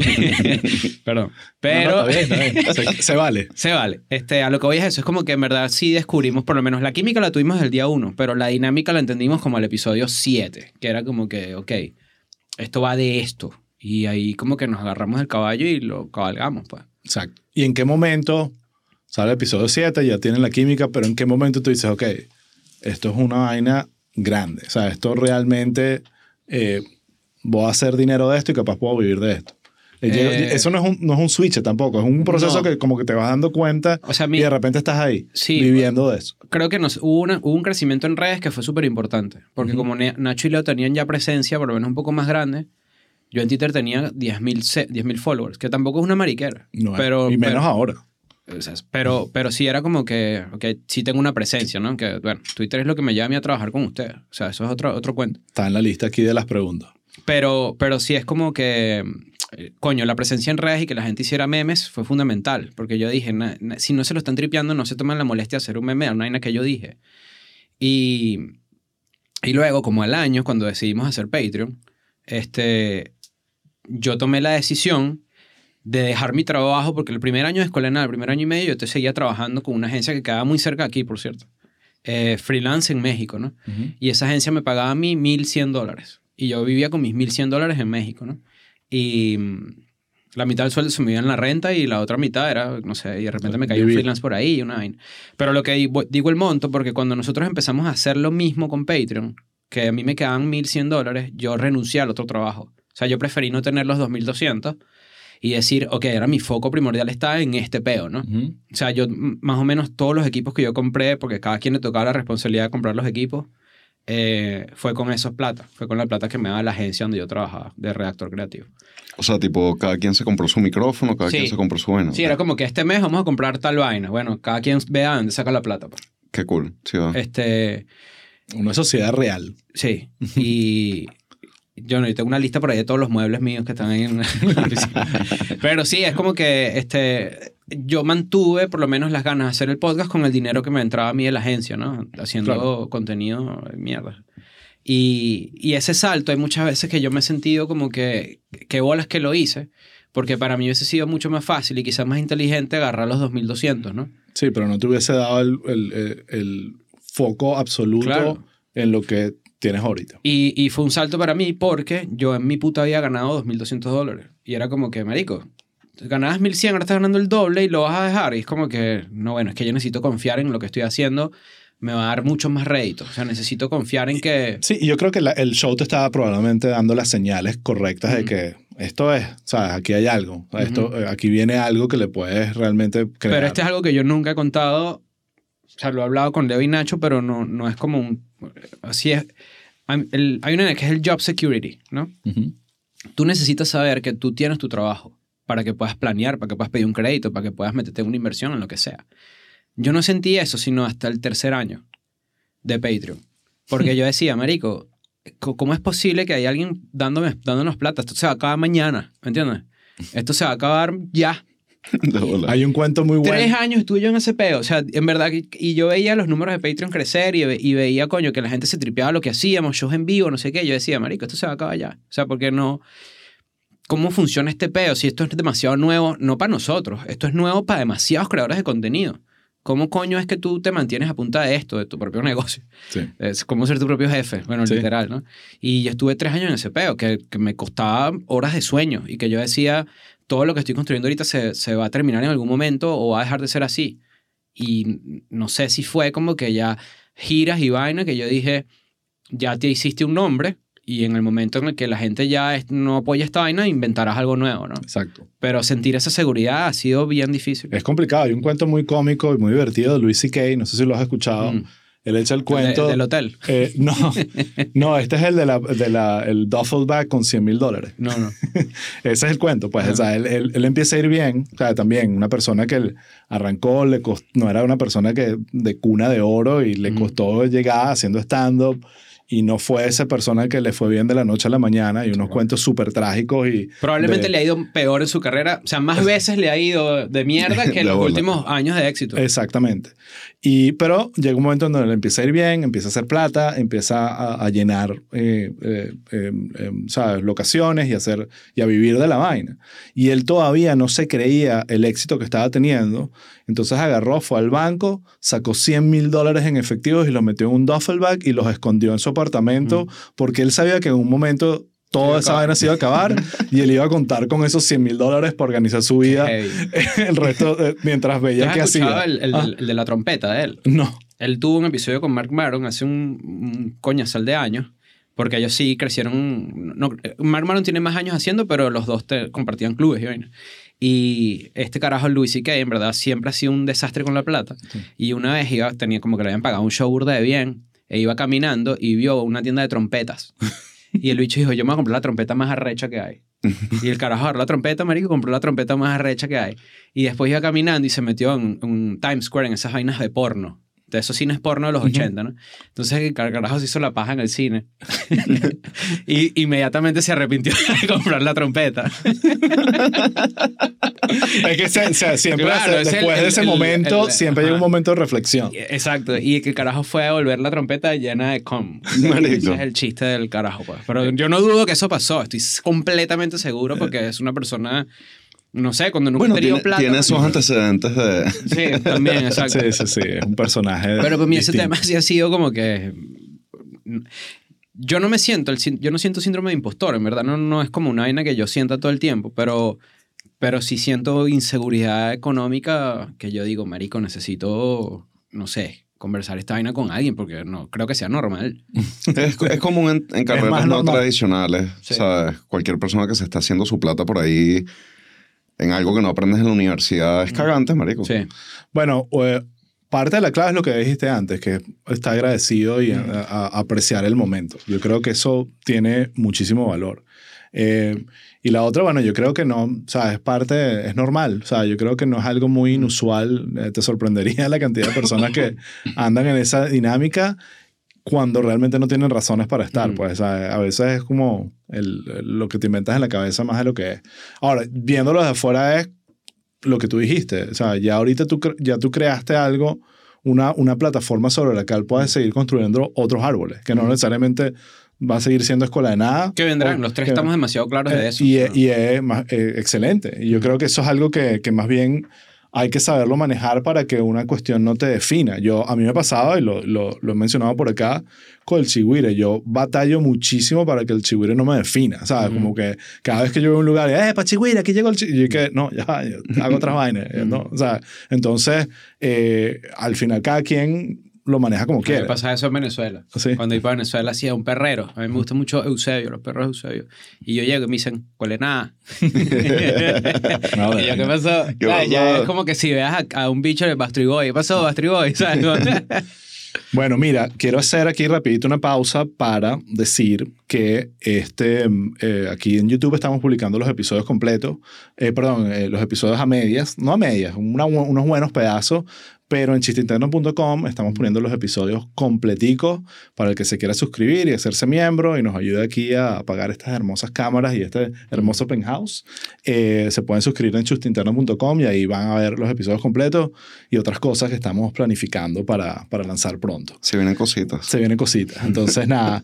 Pero ya que estás hablando de Venezuela, quiero quedarme ahí y entender un poquito el Cris, lo voy a ver yo desde mi perspectiva egoísta, el Cris an- antes de Plop, ¿no? Porque yo obviamente el Cris que conozco es el Cris que lo mencionaste, el Cris de redes sociales, que era nuestra manera de castear talento en esa época a través de Twitter.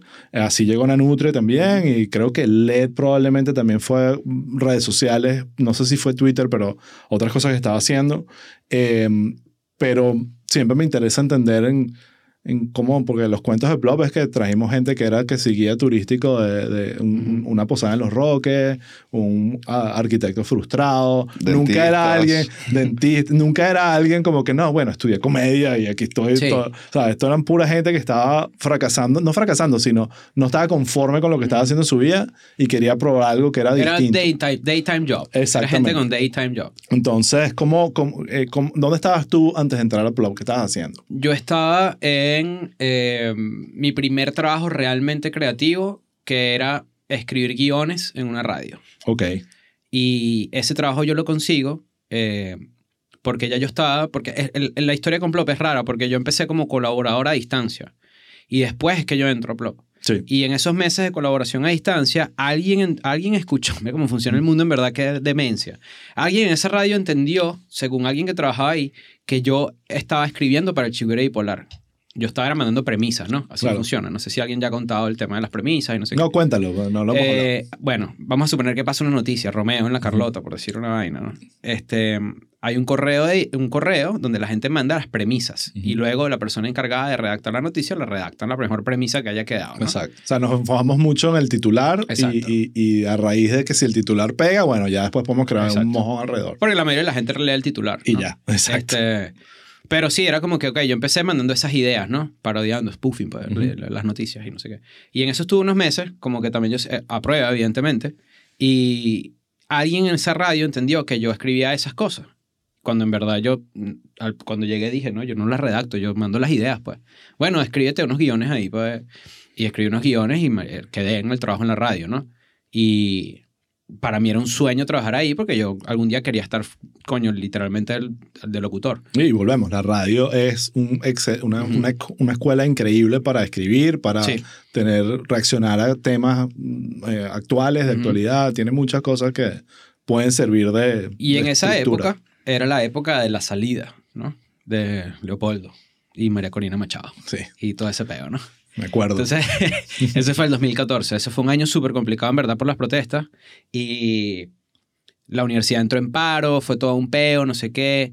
Este, ¿Estás seguro? Yo creo que tú. Yo, yo me acuerdo de. Yo me fui en 2014. Tú, tuvo, tú entraste a Plop no, antes. nosotros coincidimos, Sí, pero, pero eh, en ese peo creo que fue, sí, dos- 2014. ok, Probablemente haya sido como ya finales del 15, a finales del 14, no sé. A veces toda, esa- toda esa etapa está blurry. Sí, no, Pero- pero yo sí recuerdo haber interactuado contigo No, en Plop. 100%, 100%. Y yo me fui a finales de 2014 de Venezuela. O sea, por eso que la... Do- Osvaldo me rosteaba por mis zapatos, por mi selección de zapatos de Y sneakers. por otras cosas, por, tu- por tus posturas políticas también. También, ¿viste? Sí. Eso ha sido una evolución interesantísima. Sí, sí, sí. Pero, o involución, no sabes. Ya, ya no importa. Pero, este... Es que era un joven reaccionario, eso sí. Está bien. Pero, Pero me, encanta- que- pero me encantaba hablar de política contigo. Sí, una pero- vaina como, coño, finalmente alguien, ¿sabes? Como que uno pueda debatir alguna vaina. Sí, ¿no? y eso está súper interesante porque, no sé, marca... eh, Eso es una constante en mi vida y creo que también es interesante. Es como yo siempre estoy buscando a ver si estoy equivocado. ¿Dónde la estoy cagando? Y creo que es una ansia como de ver más, ¿no? Como Ujú. de tratar de entender otras posturas, lo que sea. El Ezequiel es venezolano. Pero lo que voy es como que esa época, que en verdad está bastante blurry, eh, cuando ustedes me llaman finalmente, es como que yo digo, ok, ya es el momento de irme hasta de la universidad. Porque ya, ya, ya es por aquí, ¿me entiendes? ¿Sabes? Porque eh, la universidad para ti era toda una mentira ya que te estabas creando para... Sí, pero más que, más que todo porque era imposible estudiar. O Sí. sea, era imposible ir a una clase porque era protestas, paro. Entonces tienes que buscar al Claro. profesor. O sea, como que en verdad se te hacía tangiblemente imposible, eh, coño, no sé, agarrar una guía y estudiar porque el mundo está paralizado, ¿me entiendes? Tu, tu contexto está totalmente destruido. Que es lo que siento yo que pasó en el 14 y después pasó en el 16 y 17 también. ¿no? Tal cual.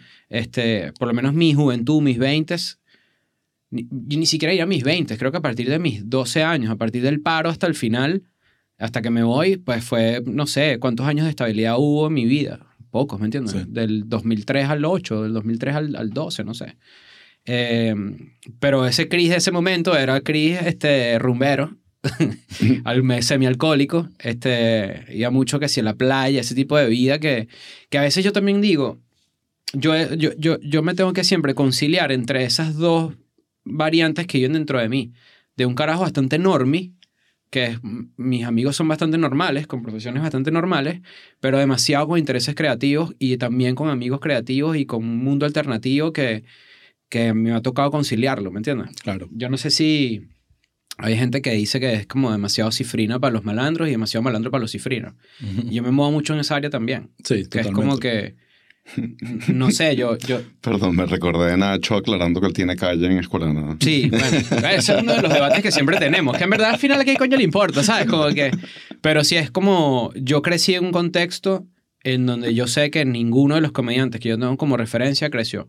O sea, yo crecí en un contexto, yo estudié en un liceo público, yo nunca sufrí bullying y creo que en verdad es porque era un carajo bastante chistoso. Eh, tenía amigos malandros, tenía amigas embarazadas en el colegio, tenía, no sé... Bueno, ya sé que suena, pero es un tema. O sea, ya el hecho de que digas liceo, esa era una palabra que definía defini- eh, Sí. de, de qué parte de la ciudad era. Sí, sí, o literal. sea, o colegio o liceo. Yo no, yo, no, yo no, y ojo, yo jamás he sentido como aprehensión a la gente que sí tuvo esa oportunidad. Yo empecé a conocer gente de plata cuando entré a la Universidad Central. Claro. o sea, es, es como, marico, Ahí es donde se conectan los mundos. o Claro, sea, lo único que siempre tuve en mi vida, que es lo que te digo, de, de ese conciliar ambos mundos, es que yo tenía cable o tuve cable y era como que Sony todo el maldito tiempo. sí. Sony todo, probablemente Osvaldo me, me crió a mí con ciertas vainas. Tal cual. te pero era garantizo. Sony todo el maldito tiempo y después eh, Dane Cook, que para mí es mierda, o sea, pieza fundamental también, fundacional de mi vaina es entender el stand-up sobre todo y balancear entonces lo venezolano más, verga, más común, porque yo diría que es común, ser de clase media baja en Venezuela, al menos en ese momento era ultra común, y luego la parte anglo. Entonces como que la primera acercación, el primer acercamiento a la comedia que O sea, yo es una tuve- mezcla muy particular, tu, tu upbringing. pero abrazarlo ha sido cool. Ujú, porque claro. es como que yo, por ejemplo, entrevistamos al Conde, entrevistamos a, a, a- a A Benjamín. Rauseo. Necesito que me pase su teléfono, por cierto. Y, y, y va a ser increíble. Sí. Y lo tuve al frente y yo decirle, yo me escondía para agarrar un VHS y ponerlo y era tu vaina del golpe, del 94. Y yo decir, marico, ¿qué vaina es esta? ¿Sabes? Primero dice groserías, que para un niño es que sí, lo mejor. Conde, sí. Eso es comedia. Y, y luego también tener, coño, no sé, a Chris Rock, ver un, un especial de Chris Rock y decir, están haciendo lo mismo. Sí. Y yo siento que en Venezuela, no sé si es por una cuestión generacional, por mucho tiempo se, se, se juzgó al que hacía humor latino caribeño. Sí. Cuando en verdad está haciendo lo mismo, marico. Es un tipo frente a un micrófono. Que tú le quieras poner todas tus connotaciones de clase o raciales o si esto es una mierda porque es en español y esto es culpa que es en inglés, ya eso es otro pedo, ¿me entiendes? Sí. Pero yo sentí eso sobre todo de la generación anterior a mí. Que es como que no, no, no supieron o no querían, y es válido, conciliar que son de ambas vainas. Que, que el venezolano es transversal y que uno es como guaco, ¿me entiendes? Sí. Bueno, a- qué guaco bueno, le gusta a todo el mundo. qué bueno que lo mencionas, porque yo me considero un poco eso también, que yo tuve la capacidad por, por mi familia, sobre todo la de mi mamá, que eran como que les encantaba la comedia, les encantaba reírse, mucho acceso a la comedia local. No tanto el conde, el conde realmente era algo que hasta a veces hasta me prohibían por lo pasado que era, Ujú. pero Emilio y Radio Rochela y, y- y también incluso unos que no eran venezolanos pero latinos, como mi mamá era fan de Álvarez Guedes, que es un claro. comediante Cubano, espectac- ¿no? cubano espectacular, eh, ya falleció, eh, pero, pero había mucho de entender también la comedia latina. Entonces, para mí, tú, tú, tú mencionas eh, al, al Conde, para mí fue Emilio, eh, un cassette que de, de, de un stand-up que hizo en Mérida que me cambió la vida de adolescente, pues lo ponía y era repetirlo y repetirlo y repetirlo porque me fascinaba todo el material, porque había humor político, estaba el chiste del malandro cagado de- o del carro de Drácula, como en ese momento le decían, eh, y había como que mm, una vaina que era como que increíble ver lo que estaba pasando en el país. Eh, y- Pero toda mi influencia igual, fue Sony, Ujú. HBO, Comedy Central y el cable. Yo soy la generación, no soy boomer que, de televisión abierta que habla de Johnny Carson, sino Tampoco de Exer. internet al Tampoco principio. inter- claro. Yo soy el Exer de final, ba- Ujú. el último batch de Exer Ujú. que, que realmente me crió el cable más que nada. Y, y también para mí es importante como que, ¿sabes? Esa frase como que es medio huevona en verdad, pero de la representación y todo el peo. ¿Cómo es posible que hay gente que no le da el valor que merece Emilio o un valor que merece el Conde, por ejemplo, cuando literalmente son mucho más cercanos a ti solo por la idiosincrasia y solo por la forma de hablar que un comediante gringo, por ejemplo? Tal cual. Y es como, ¿qué hace que tú en verdad sientas que Chris Rock es demasiado más arrecho que el Conde. ¿En verdad es por los chistes o es porque es un carajo que habla en inglés? O sea, eh, ¿me entiendes? Es como que no, no- probablemente, no sé, soy yo tratando de abrir el debate un poquito porque sí siento que son, verga, pilares fundacionales para un montón de vainas que se hacen en Venezuela. Yo creo que al final no es un tema de idioma, sino de acceso al contenido. ¿verdad? Mm. Cuando llega el momento del cable o de internet, que puedes ver todas estas cosas, bueno, se te abre el mundo y empiezas a comparar. Antes era, bueno, mm, tu referencia era ver Radio Rochelle y solo podías verlo los lunes a las 8. Ujú. ¿Me entiendes? Había como algo de que, bueno, eh, tú te construyes de lo que estás consumiendo. Sí, exacto. Entonces, eh, no, no creo que haya vi- vi un tema con el... eh, más bien creo que a veces el inglés era alienaba y era como que había gente que simplemente quería ver la vaina en español y ya. Y eso ah, ah, es brutal porque te ab- abre una oportunidad maravillosa para todos los comediantes que están haciendo Ujú. eh, comedia en español. Pero si ves y, o sea, por aquí pasó Chatén, eh, ha habido, ¿sabes? Como que gente que te habla de esa generación de... Yo, era, yo estaba viendo Letterman, yo estaba viendo Conan O'Brien. Esas Ujú. eran las cosas que, por ejemplo, un personaje como Chatén estaba viendo para él inspirarse y hacer sus Ujú. vainas. Otro personaje que hemos hablado mucho acá, que trajo mucho de la comedia gringa a Venezuela, fue Sicilia. Sicilia tenía todas estas referencias eh, gringas que, que las trajo de alguna manera a. Puma TV y a las vainas que hacía y, y permearon a gente que ni siquiera estaba conectando de dónde venían, sino para Sí, ellos era final es como- lo de Sicilia. pues. Son como, como viajeros de una tribu. Sí. Y es que si miren lo que está pasando, ¿sabes? Como que a través de su filtro, ¿no? A veces Sí. yo siento un poquito que nosotros hacemos eso. Bueno, yo, qué bueno hacer el círculo, porque recuerdo cuando lo fui a ver en vivo, yo dije, "Verga, esta vaina es bastante similar a un late show, ¿sabes? De- en el sentido de que, bueno, están ahí hablando, Ujú. eh, a, a- suceden actividades, interacción con el público. Sentía que definitivamente podías rescatar algunas cosas que tú dijeras, bueno, esto, esto nace un poquito Ujú. de las dinámicas de, de la interacción en vivo que podía ver uno en, en, ¿sabes? Con Letterman o Jay Leno, Carson, los que sean todos los que Ujú. hicieron esa vaina. Entonces, al final son cosas que se, repiten, se reciclan sin ni siquiera tener esa conciencia y esa perspectiva de Sí, todo el cual. proceso. Y, y- y el- el- lo interesante de eso también es que en, en todos esos late nights que mencionaste y todos esos nombres, siempre el equipo de creativos y de escritores es comediantes que terminan siendo ultra recontra famosos. ¿no? O sea, cuántas ideas no quedan muertas ahí que en verdad son unos recontrapalazos. ¿no? Ahí sí, hay unos cuentos maravillosos. Hay unos cuentos maravillosos. Estaba mm, el. eh, por ahí creo que hay un documental eh, del show de Dana Carvey. Eh, Dana Carvey es un comediante de Duró Saturday. una temporada, ¿no? Nada. Duró solo una temporada, eh, fue un fracaso en los ratings, no funcionó para nada, pero cuando ves el, el equipo que había Ujú. de, eh, ahí, bueno, empezando por Dana Carvey, que es un comediante in- increíble, eh, de que, que la gente lo conoció en Saturday en los 90, eh, y después como que se desapareció un pelín a raíz de, la, de que este show no funcionó, eh, pero cuando tú ves todo el equipo que estaba detrás, en ese momento no eran nadie, pero se convirtieron, bueno, el, el jefe guionista era Luis C.K., Ujú. estaba Steve Carell, estaba eh, eh, eh, Colbert en ese equipo también, o sea, era una vaina que tú decías, bueno, de puras joyitas de un proyecto que real- realmente no terminó en gran vaina, pero de ahí salieron muchas cosas que ahorita marcaron una época. Pero volvamos a antes de Plop. Entonces Ujú. estabas ahí como que eh, Sí, estaba como que en ese haciendo radio. punto álgido, trabajando en radio y queriendo trabajar en Plop. O sea, en verdad, no sé, estoy seguro que la mayoría de la gente que trabajó en Plop se los tiene que haber dicho en algún momento. Plop era el lugar donde tú querías trabajar. Claro. O sea, era el lugar de... Okay, bueno, para se- ciertas personas, ¿no? Coño, No, yo pero en verdad sí, para sí, que yo sí, sí. conocía, sí, era como que el momento, y, y, y sí es algo que yo eh, siento mucho de Plop, que era, y que la tuvieron clara cuando, no sé si fue intencional, pero era como que el que entra a trabajar aquí también aprende. Sí. Cosa que no sé si es, o sea, es medio, medio universidad de la comedia, ¿no? Por así decirlo. Tal cual. Porque era como que el que llegue aquí va a entender cómo funciona el peo. Yo no me, acu- yo me acuerdo la primera vez que yo entregué un guion, este, trabajando con Briseño, eh, como que yo entregué el guion y decía, había una parte donde yo como que hacía el setup, hacía, hacía, hacía la premisa, el setup, y el remate era Briseño Rants. porque yo no entendía bien cómo funcionaba el peo, porque en verdad era como que, marico, supongo yo que es el que el carajo era su magia, ¿me entiendes? y él, bueno, y es- este es el guion. Bueno, Briseño está aquí y dice Ajá, algo. El diseño dice algo. Y después como que, maricos, pero falta el que... y El en verdad me lo dijeron con burda de tacto. Claro. Y yo lo aprecié demasiado porque así fue como que, "Ah, qué idiota. Mi primera chamba, literal. primera.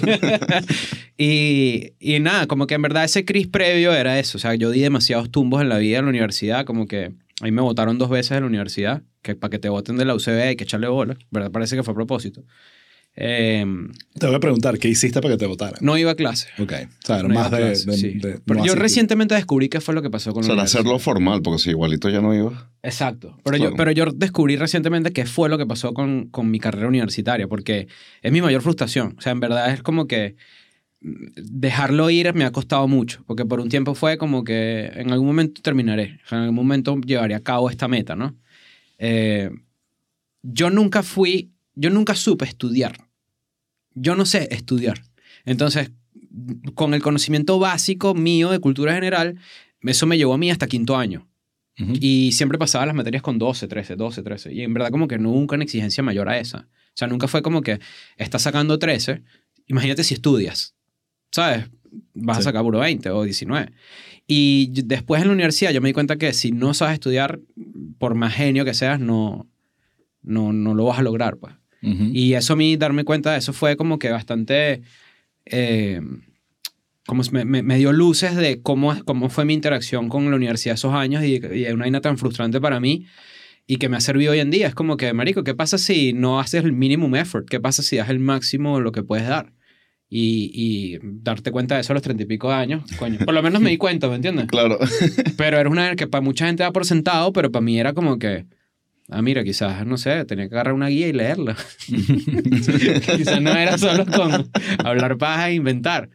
Pero sí, era- después de dar esos tumbos, como que ya cuando... Ah, debió estudiar comunicación social, es la carrera perfecta. 100%, Ah, mira. marico. Es la carrera perfecta para no estudiar. Para pasar con simplemente ir a Sí. la clase.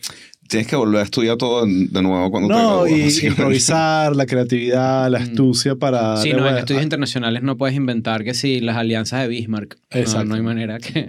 Habían ciertas clases que sí, estadística, y bueno, que sí tenía. era. Pero, pero sí, no, no, es una carrera muy... Claro, el tema, ellos, lo genial, por lo menos en la católica, era como que el- el- lo difícil era entrar.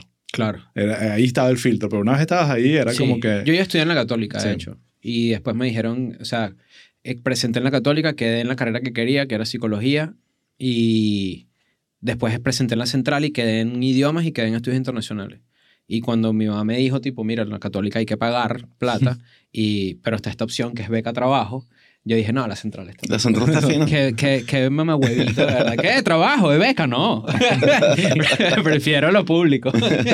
No, y la central con todo, a pesar de los temas y los paros y el tema Mm. que es universidad pública, tiene un encanto. y es mi universidad familiar. Tiene un encanto muy, in- Sí. muy increíble. O sea, Tengo una mi, ciudad, mi- una- casi todos mis tíos se graduaron de la central. Y yo tengo una bonita historia con la central porque yo, cre- yo nací en el hospital universitario y yo vivía muy cerca de la universidad e hice toda mi vida previo a entrar a la universidad, la hacía ahí. Mm. O sea, previo a, a yo entrar a estudiar, jugaba fútbol ahí, Comprabas tus quemaditos ahí. compraba todo ahí. Este, era como que el, el- el área de esparcimiento que teníamos los que vivíamos relativamente cerca era ahí. Llevamos los deportes, entonces los juegos de fútbol eran a veces en el Brigio, pero también a veces en el Olímpico, los juegos de béisbol en el Universitario. O sea, era como que me siento bastante tu ciudad. pues. de ahí, pues sí. Sí. sí. Increíble. Ahora, ¿cómo llegas a Plop? En verdad, cuéntame el cuento, porque yo no me acuerdo. Mm. O sea, no me, me acuerdo de conocerte, pero no me acuerdo cómo es esa primera interacción como colaborador y Ujú. después cómo entras en- a trabajar. ¿Quién te- Eh, quién el, te cuento llama? es, el cuento es así. Eh, Chucho, Chucho Roldán, eh, le dice a un amigo, estamos buscando gente para Plop. Y este amigo, que es Carlos Peláez, este, un gran amigo en verdad, desde esa gente que tú después en retrospectiva ves y dices, verga, ¿sabes? Como que me puso el escalón que faltaba para yo llegar a donde estoy. Eh, le recomendó mi perfil. Y un día yo estoy ahí tranquilo y de repente veo Chucho Roldán empezó a seguirte. Y para mí eso fue como mierda, ¿sabes? Ya Chucho estaba en el Claro, pues fue súper importante, pero a mí- tú también veías Santo Robot y todas esas vainas, ¿no? O sea, a mí eso me llamó la atención y dije, bueno, en verdad estoy tuiteando mis chistes aquí de política y chévere, pues. Que era lo que yo hacía, chistes de política en Twitter. Y con el tiempo... Que eso para, para nosotros era lo que estábamos buscando. Literal. Claro. Y con el tiempo, como que empecé a ver que me empezaba a seguir más gente como de ese mismo grupo, de ese mismo círculo. Y yo dije, ok, esto ya entonces es que está pasando una vaina, ¿no? Y empezamos como a hablar por DM, empezamos a como a hablar paja ahí de quién sabe qué mierda. Y un día me mandó un correo tipo de que colaborara con el peo, ¿no? Chucho. Sí. Y yo me acuerdo de haber ido a las oficinas de Macaracuay. eh, tuvimos como una pequeña reunión donde nos conocimos. Este, Y yo dije que estaba estudiando, no sé qué. Todo ese pedo, pues, todo Sí. poner en contexto de quién eres. Como esa primera entrevista que, que es medio siempre es como que incómodo, raro, como que a ver si la otra persona es normal o no. Y así estuve unos tres meses colaborando. Y en verdad como que yo estaba en clase, pero estaba pendiente que llegaran los mails del Chihuire para yo poner vainas, ¿no? este, sobre todo porque en verdad sí me interesaba demasiado, porque yo sabía que yo no iba a ejercer la carrera. Desde- Y, no, y te gustaba el Chihuire. Asumo que el no, Chihuire... lo amaba. Sí. O sea, lo amaba. Era como que mi oportunidad de que- y, y empezaba a pasar una vaina que me da demasiado orgullo y al día de hoy todavía me sigue pasando. Que es que yo disfrutaba demasiado el anonimato del chihuire. Que, y, y es una vaina que me gusta demasiado de que todos los que están, han estado ahí lo pueden decir al final. Sí. Pero siempre se ha cuidado como que el anonimato del peo. Y a veces me pasaba que decían, mira esta vaina que puso el chihuire y lo había redactado o lo había pa- mandado la premisa yo. Sí. Para mí eso era un win, pero Claro. o sea, una vaina que se sentía increíble, ¿me entiendes? Sí. Es como se Batman, marico. Literal, sin la plata, pues. Exacto. y sin caerle a coñazo a un indigente y matarlo porque el bicho se robó una lata. Pero, pero sí, era, era ese momento y, y después de eso, cuando ya como que quedo en plop, ya es como, verga, ok, esto es el, el, el- Estoy seguro que ahora me voy a dedicar a esto. Ahí no sentí inseguridad económica ni laboral. Dije, ok, entonces sí, Ni siquiera ya habías llegado a ese punto. Estabas más Cero. O sea, pero- buscando, buscando profesión que... Exacto. que- Pero, pero la no sé, siento a veces que, por ejemplo, si un comediante busca aprobación del público, de repente te haces comediante cuando recibes tu primer cheque o algo así, pero el reconocimiento de tus colegas también es súper importante. Claro. Y haber entrado ahí fue como un, un reconocimiento, sí, ¿no? Profesional. Tipo, tú puedes hacer esto. Claro. Te puedes, tú, tú vas a tener un sueldo porque haces esta vaina. Sí, y te convertiste, te lo digo desde la perspectiva de los que estábamos ahí tratando de mandar, eh, eh, te convertiste en un favorito rápido, porque había esa como, creo que tenías esa capacidad de dar todo por te- el tema político, porque no era lo normal. O sea, Ujú. un personaje como Chucho o como Led, el tema del humor político era algo que tenías que forzar en ellos y que lo hacían muy bien, pero no era, su, no era lo que querían hacer más. Eh, Chucho lo tenía un poquito al principio, pero no era la cosa con lo de cuando, cuando sea dictador. Él tenía una caricatura Sí, muy, sí. muy fina llamada Cuando sea dictador. Entonces, eso fue como que, ah, bueno, aquí tiene algo que puede alinearse con lo que estamos haciendo en el Chihuire, pero en ti había como un interés más genuino en el tema político. Y eso Sí. creo que, que fue algo que, que ayudó a que entrara. Pero cuando te contratamos, porque usualmente no solo traemos gente para que, eh, para el Chihuire. El Chihuire es como el, el hermano mayor que todo el mundo conoce, pero que no hace tanta plata. ¿Qué otros proyectos ustedes? Con Briseño. Con el proyecto de Sí. Briseño. Ok. Y, y eso también fue como que lo que te decía al principio. Fue como, hay que hacer un, hay que hacer como que, no sé, un sketch o tenemos esta sección de noticias internacionales. Y ahí yo sentí que yo tenía una ventaja comparativa demasiado amplia, demasiado más grande por encima de los demás, porque evidentemente sabían escribir mucho más comedia que yo, pero yo estaba demasiado empapado de las noticias de las vainas que pasan porque es como que literalmente, como que dicen el, del Ali, como que literalmente era por mi callejón. Exactamente. Y, y, y haber tenido esa oportunidad fue como que demasiado mundos uniéndose y yo poniendo esta pieza en donde de repente me interesa demasiado el, pu- aspecto político, geopolítico, lo que sea, pero también está la comedia y unirlos los dos, ¿no? Y creo que en ese proyecto fue donde sí, el Chihuire en verdad es como más como un passion project, Sí. pero lo otro sí fue como que, a mierda, que hay algo demasiado. Y por qué no yo en algún día también estar sentado en un escritorio haciendo ese tipo de humor que a mí, yo amaba Colbert, por ejemplo. Claro, y esa fue la inspiración. Aquí tuvimos a Briseño, lo Exacto. hablamos, yo, yo salí del closet diciéndole que yo lo que quería era hacer el Colbert Report Sí. y a mí Briseño me parecía el perfecto personaje en 100%. Venezuela para hacer algo así. Y se dio la oportunidad con Vivo Play y fue así como que, Ujú. ok, voy a hacer lo que siempre he querido. Todas las otras vainas y la presidencial, finísimo, pero el, el, el formato que yo realmente quiero hacer Ujú. es un formato tipo, tipo Daily Show, tipo Colbert No, y. Briseño yo se lo he dicho, porque en verdad yo, yo sí. Yo no siento que la generación anterior a mí, por alguna razón yo no lo vi, no sean agradecidos entre sí, o es muy difícil que un comediante le dé un espaldarazo a otro. Ujú. Es rarísimo, ¿no? Sí, Nacho Levi y yo lo sentimos de que nosotros. Por ejemplo, las palabras que tú me dices yo las aprecio demasiado, sobre todo porque considero que eres una persona con gran criterio. Pero hay veces que, no, que no- yo no siento esos espaldarazos de comediantes amigos míos. Y es como, por, por, si yo Eh, sí, son unos salitos raros de artista. Sí, es como una mariquera que a mí me gustaría cambiar. Es Claro. como que en verdad no, no, no, no entiendo el porqué de eso y creo que es porque no soy de esa generación anterior y no sé si eso se trasladó a, a, a lo moderno o lo, a lo contemporáneo o a lo nuevo. Pero sí, es como que a Briseño se lo he dicho, yo con Briseño aprendí demasiado. Claro. Y yo escuché el episodio que tuviste clases con él y todo. Sí. Y es como que yo no tuve clases en la católica, pero sin duda alguna el, el, el Writer's Room de... de Además era un writer's room que llevaba lo suyo. Ahí estaba Nanutria, Sí, estaba claro. Chucho. Y tocábamos temas en donde no solo es qué es lo que da más risa, ¿no? ¿Qué es lo que es realmente lo que está pasando? Sí. O sea, ¿cuál es el de- detrás? Porque obviamente así funciona, pero digo, ¿qué es lo que queremos decir? Y en lo que queremos decir, en política o en cuestiones de ese tema, todos queremos decir una vaina diferente. Sí. En dónde confluimos y en dónde está el chiste, ¿no? Y en verdad era, coño, un momento apasionante. Era los lunes en la mañana, si no me acuerdo mal. Y mi primer trabajo, o sea, mi primera función era traer las noticias que a mí me llamaran la atención, ¿no? Entonces yo hacía eso los domingos en la noche.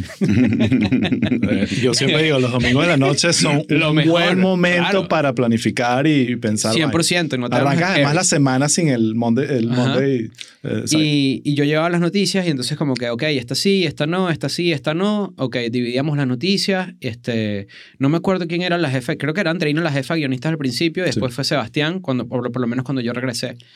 Eh, ah, bueno, porque también cuando yo regreso de, de Argentina, de mi pobreza extrema, ¿verdad? Este, vivo la libertad cuando ya regreso a Plop.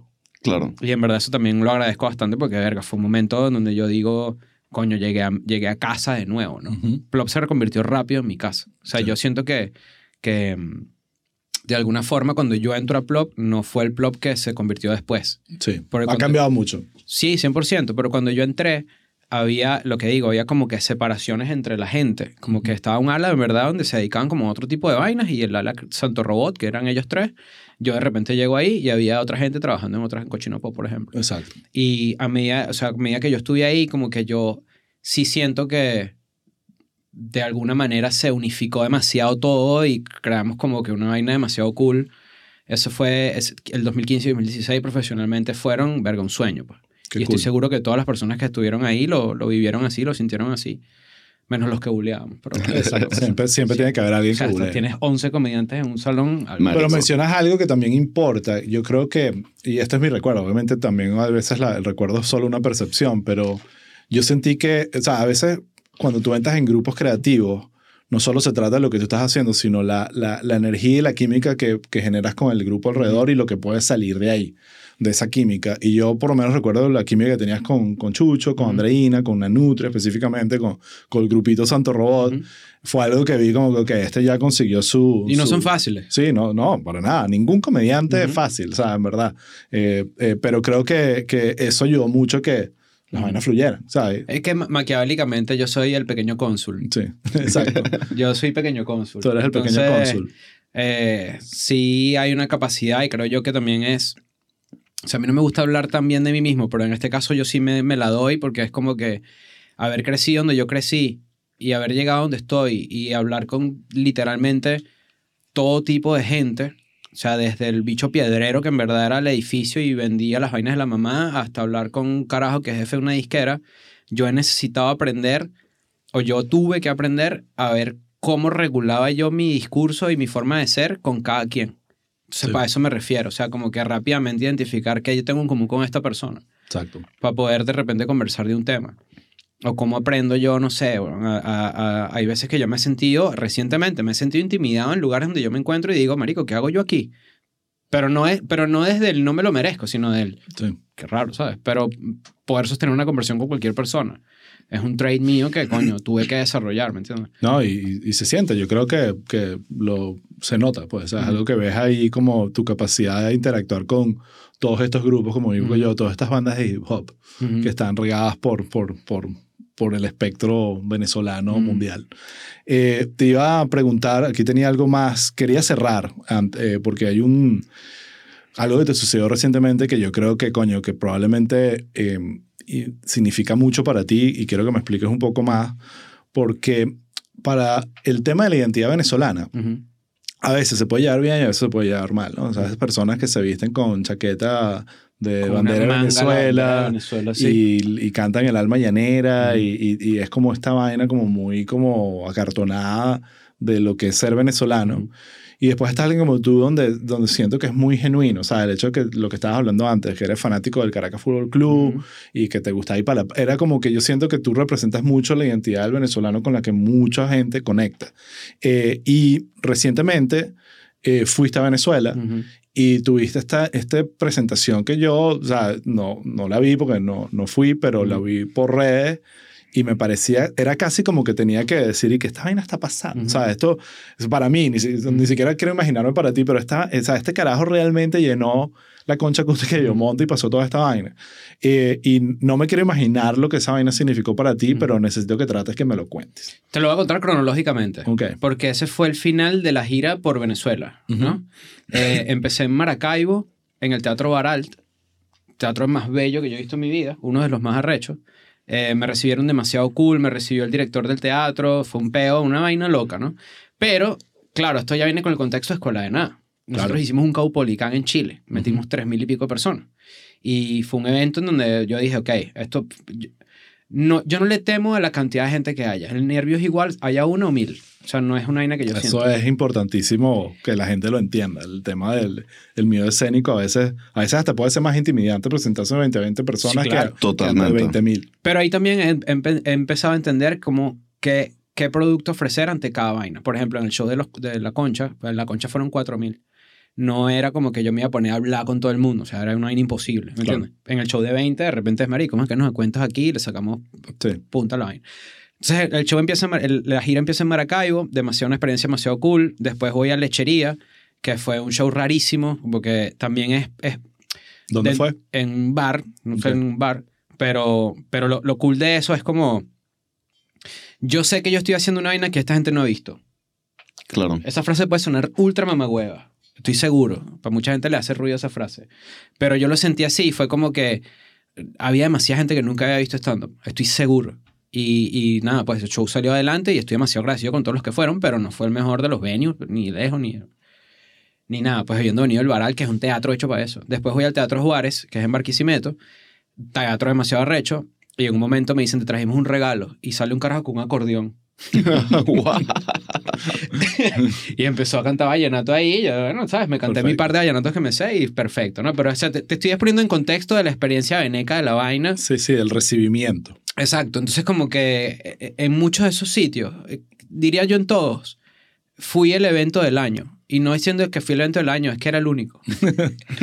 y eso se sintió demasiado arrecho porque es como que, marico, mira la cantidad de gente que está aquí viendo el peo y en, en verdad estás como de cierta forma indirectamente generando empleo. O sea, me, se me, Sí, me fui por unas tangentes demasiado dementes de, de, de querer darle contexto a la vaina de lo que estaba pasando, ¿no? Eh, y llega el día de la concha. Y el día de la concha, eh, yo me quedé en el Eurobuilding.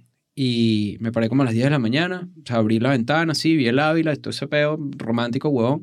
Y bajé a la piscina. Y en la piscina, estaba con los pies metidos en la piscina. Y, marico, empecé a llorar con todo.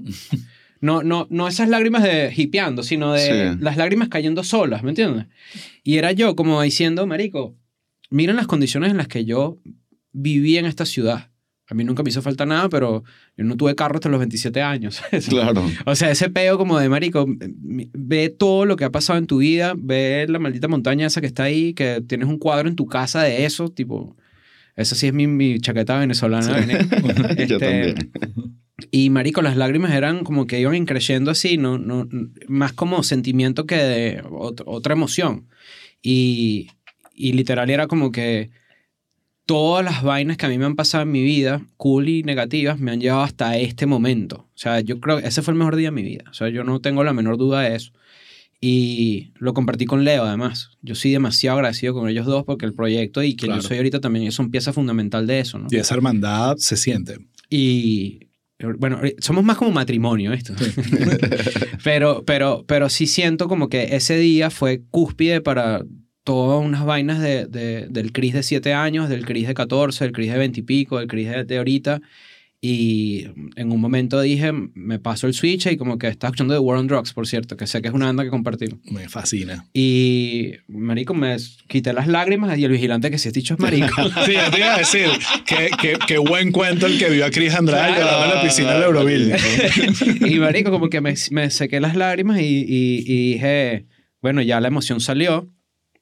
Yo no soy de esas personas que eh, disfruto el show para ti, ¿sabes? Como que en verdad yo dije, no, no, necesito. yo sé que esto hace un peo logístico inclusive. Claro. Confié demasiado en que la producción, que en verdad fue impecable, o sea, fue demasiado arrecho confiar en Cúsica porque lo hicieron todo perfecto.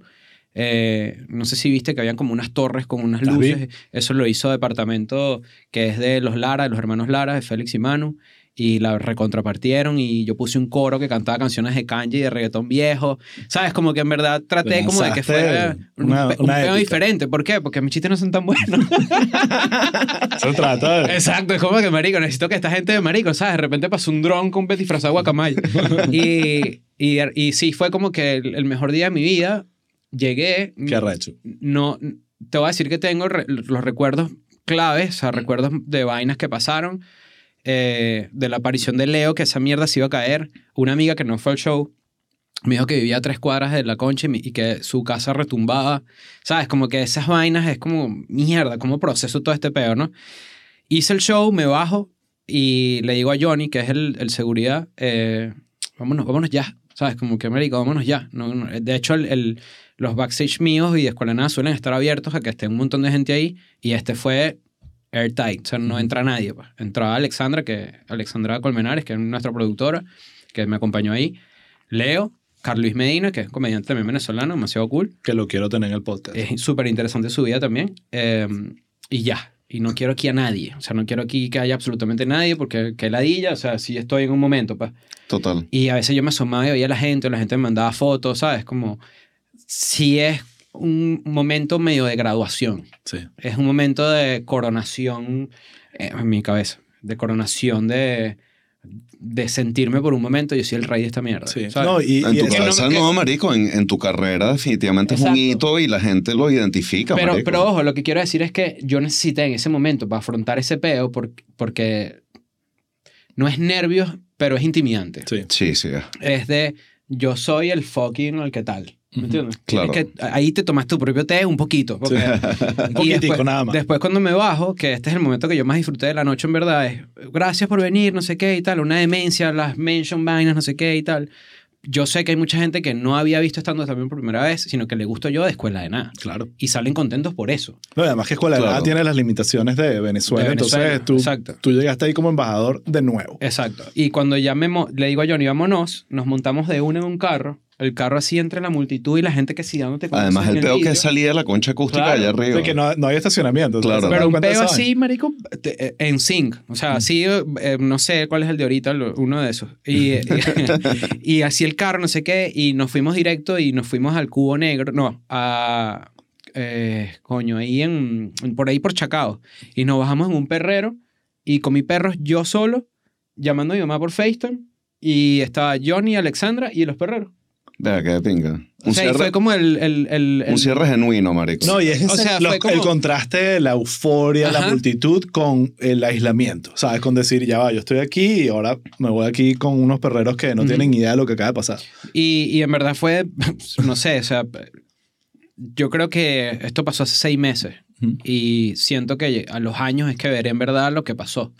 Porque no, yo no sé si yo vuelvo a hacer un evento masivo así, por varias razones. Bueno, lo que va a estar claro es que no va a ser igual. Probablemente va a ser Exacto. más grande o va a ser distinto. O en Quién otro sabe lo venue, que no te sé. depara la vida, Exacto. pero, pero no va a ser igual y no va a ser eh, la primera vez. ¿sabes? Ujú. Yo creo que hay algo ahí de eso, de la graduación, ¿sabes? De, de, la, de sentirte realizado y de, y, de, y de sentir, coño, qué increíble lo que estoy viviendo. Y, y de verdad te felicito porque no es solo un tema de, bueno, que pasó, sino realmente que fue un evento.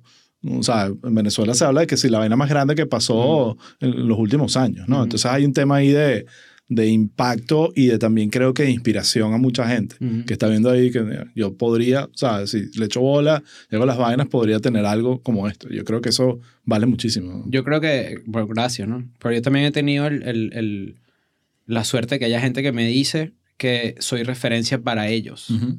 so- por escuela de nada y aparte. Y para mí esa vaina es como que... Mierda. O sea, es- eh, yo sigo siendo y sigo estando mind blown por vainas que me pasan. Y no quisiera yo perder eso nunca, porque es como que cada paso que doy es, por ejemplo, hay veces que tenemos entrevistados en la escuela de nada, en Eden Friends, que yo digo, ¿qué, hace, ¿qué mierda es esta persona aquí? Y yo a veces estoy acostado en ese sofá en bolas, ¿me entiendes? O sea, ¿qué? Y no quiero yo perder la capacidad, pero también hay otra parte de mí que es como que, claro, pero o sea, ya va, esta es tu vida también. O sea, ¿cómo regulas, no? Yo lucho con eso constantemente, ¿no? Y es como que yo trato de ser lo más claro con que sí vengo de un lugar donde había quizás muchas menos probabilidades de éxito de las que tiene otra persona que viene de otro lugar con un poquito más de privilegios, ¿no? Y, y no sé, hay veces que me cuesta comunicarlo, Sí, también porque soy blanco, sí. o un poco, pues. Un hombre blanco cis. O sea, hay veces que, no sé. Pero no, lo que, a lo que voy es que en verdad sí, o sea, coño, no sé, siento que es con trabajo echándole bolas, ¿no? O sea, Tal cual. Ahora, ya para cerrar, ¿qué viene? Para, ¿Qué, qué estaba planificando tanto con la Escuela de Nada, con qué, qué, qué depara el 2024 mi para gira ti? aquí en Estados Unidos. Ok, Nice. bueno saberlo. Sí. En marzo y abril, no sé cuándo sale esto, pero en- creo que es abril, el mes de abril, este, metí unas ciudades ahí. Obviamente no tantas como las de Escuela de Nada, porque hay lugares donde, no sé, yo siempre calculo como que un tercio. Un tercio de la gente me va a ver a mí donde estemos los tres. Sí, está bien, es un buen cálculo. Sí, y donde haya más de 100 personas dispuestas, eh, yo voy a estar ahí, ¿no? Sí. Este, y sí, es como que tratar de seguir dándole a eso. ¿Y es esta misma gira que presentaste en Venezuela o una evolución Sí. de eso? Ok, Tiene, no, eh, o sea, siempre está en constante evolución, por eso yo no le pongo nombre. ok.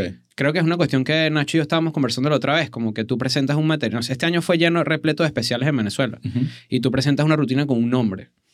Y eso es muy venezolano también, porque si te pones a ver, eh, José Rafael, por ejemplo, que tiene varias, y Briseño también, o el mismo LED, eh, le ponen un nombre y lo presentan, y esa fue su obra, ¿no? Cuando en verdad yo lo que quiero conmigo es Chris Andrade en vivo. Y que pase lo que pase, pues. Chris Andrade en vivo hasta que ya finalmente tenga algo que presentar en un especial. Yo me siento súper lejos de eso. Ok. Eh, Sí, no estás apurado. cero. Y más, más bien es como que yo sí todavía tengo mi voz, pero todavía estoy tratando de ver qué es lo que quiero que pase. Precisamente porque me gustaría incorporar otras vainas, porque no me gusta hacer stand-up solo y ya. Sí. Lo disfruto. Disfruto que esté la pared de ladrillo, el micrófono y la gente. Pero, ajá, ¿y qué más pasa, no? O sea, que, Sí. no sé. Sí, sí, quieres producir un poquito No sé si más. viene en verdad una inseguridad de que mis chistes no son tan buenos, pero o sea, viene del que quiero que, marico, la gente diga, yo nunca he visto nada así. Y no sé si, eh, no sé, A mí, Muy, o sea, ca- muy Kanye ese pensamiento. y es verdad. yo yo- creo que en total. verdad Kanye y yo somos los Es que es, mejores. Sí. total. Sí, pero vuelve ese tema de, de- de tener eso, coño, nadie ha visto algo así. Yo creo que es un, un muy buen lugar para pensar y crear. Eh, no necesariamente siempre va a funcionar, pero creo que siempre vas a estar retándote a ti mismo, que es lo más importante. Porque Sí. si tú te aburres, eso se transmite. O sea, eso, eso va a pasar. Y yo he querido también como abrazar lo, la parte prolífica. Yo, nosotros tres, y hablo por los tres porque, bueno, el- lo, único que yo hago es escuela de nada creativamente, además de estando. Ujú. Pero yo necesito... O sea, ya a, a- a esta edad hay veces que empiezo como a... No sé si es crisis de la mediana edad. A lo mejor tú me lo explicas. Pero es como que yo necesito que en los próximos 35 yo vea esta segunda mitad como que hice literalmente lo que quería hacer. Ujú. Yo tengo, o sea, planeado hacer un libro, por ejemplo, como una vaina que siempre he querido hacer. Y tengo la idea y tengo todo el peo. Pero, pero no he tenido el tiempo de ejecutarlo. Entonces creo que a partir de los 35 a los 40 es cuando quiero en verdad ejecutar las ideas que tengo por ejecutar. Sobre todo porque ahora tengo un poquito más de repente de credibilidad, de conocimiento, de, de Y conexiones. los de- recursos para poder hacer las los vainas. recursos, que es súper importante. Entonces sí quisiera como que este año y los que quedan del resto de los 30, ser prolífico realmente. Que no sea nada más como que hice demasiado contenido con Escuela de Nada, sino que hice en verdad lo que quería hacer. Quiero hacer el libro, tengo otros planes, volver a hacer streams, que es una vaina que yo disfruto demasiado y que tengo años que no hago y la gente sigue pidiéndolo y entonces eso lo aprecio demasiado. Y eso, como que seguir, verga, no sé, exprimiendo la naranja hasta, hasta cuando sale. No, te, te va muy bien y creo que la actitud es la correcta para, para seguir andando y seguir produciendo y no Mm. conformarte con lo que está ahorita, sino construir sobre eso. Así que te felicito una vez más, chamo. Gracias por venir a Gracias. Chiste Interno. Buena conversa y obviamente esta es la primera de muchas. Cuando vuelvas otra vez en marzo, volvemos a hablar. hablar de George Santos como presidente, como candidato presidencial. Ah, le metemos un poquito más de política. Estoy Mm. tratando de evitarlo, pero contigo podemos hacer la Inevitable. excepción. Sí. Le podemos hacer la excepción. Así que bueno, nada, gracias a todos los que están aquí. Ya saben, chistiterno.com. Chisteinterno.com. Es ahí la vaina. ¿sabes? Así que bueno, gracias Adrián y nada, esto se acabó.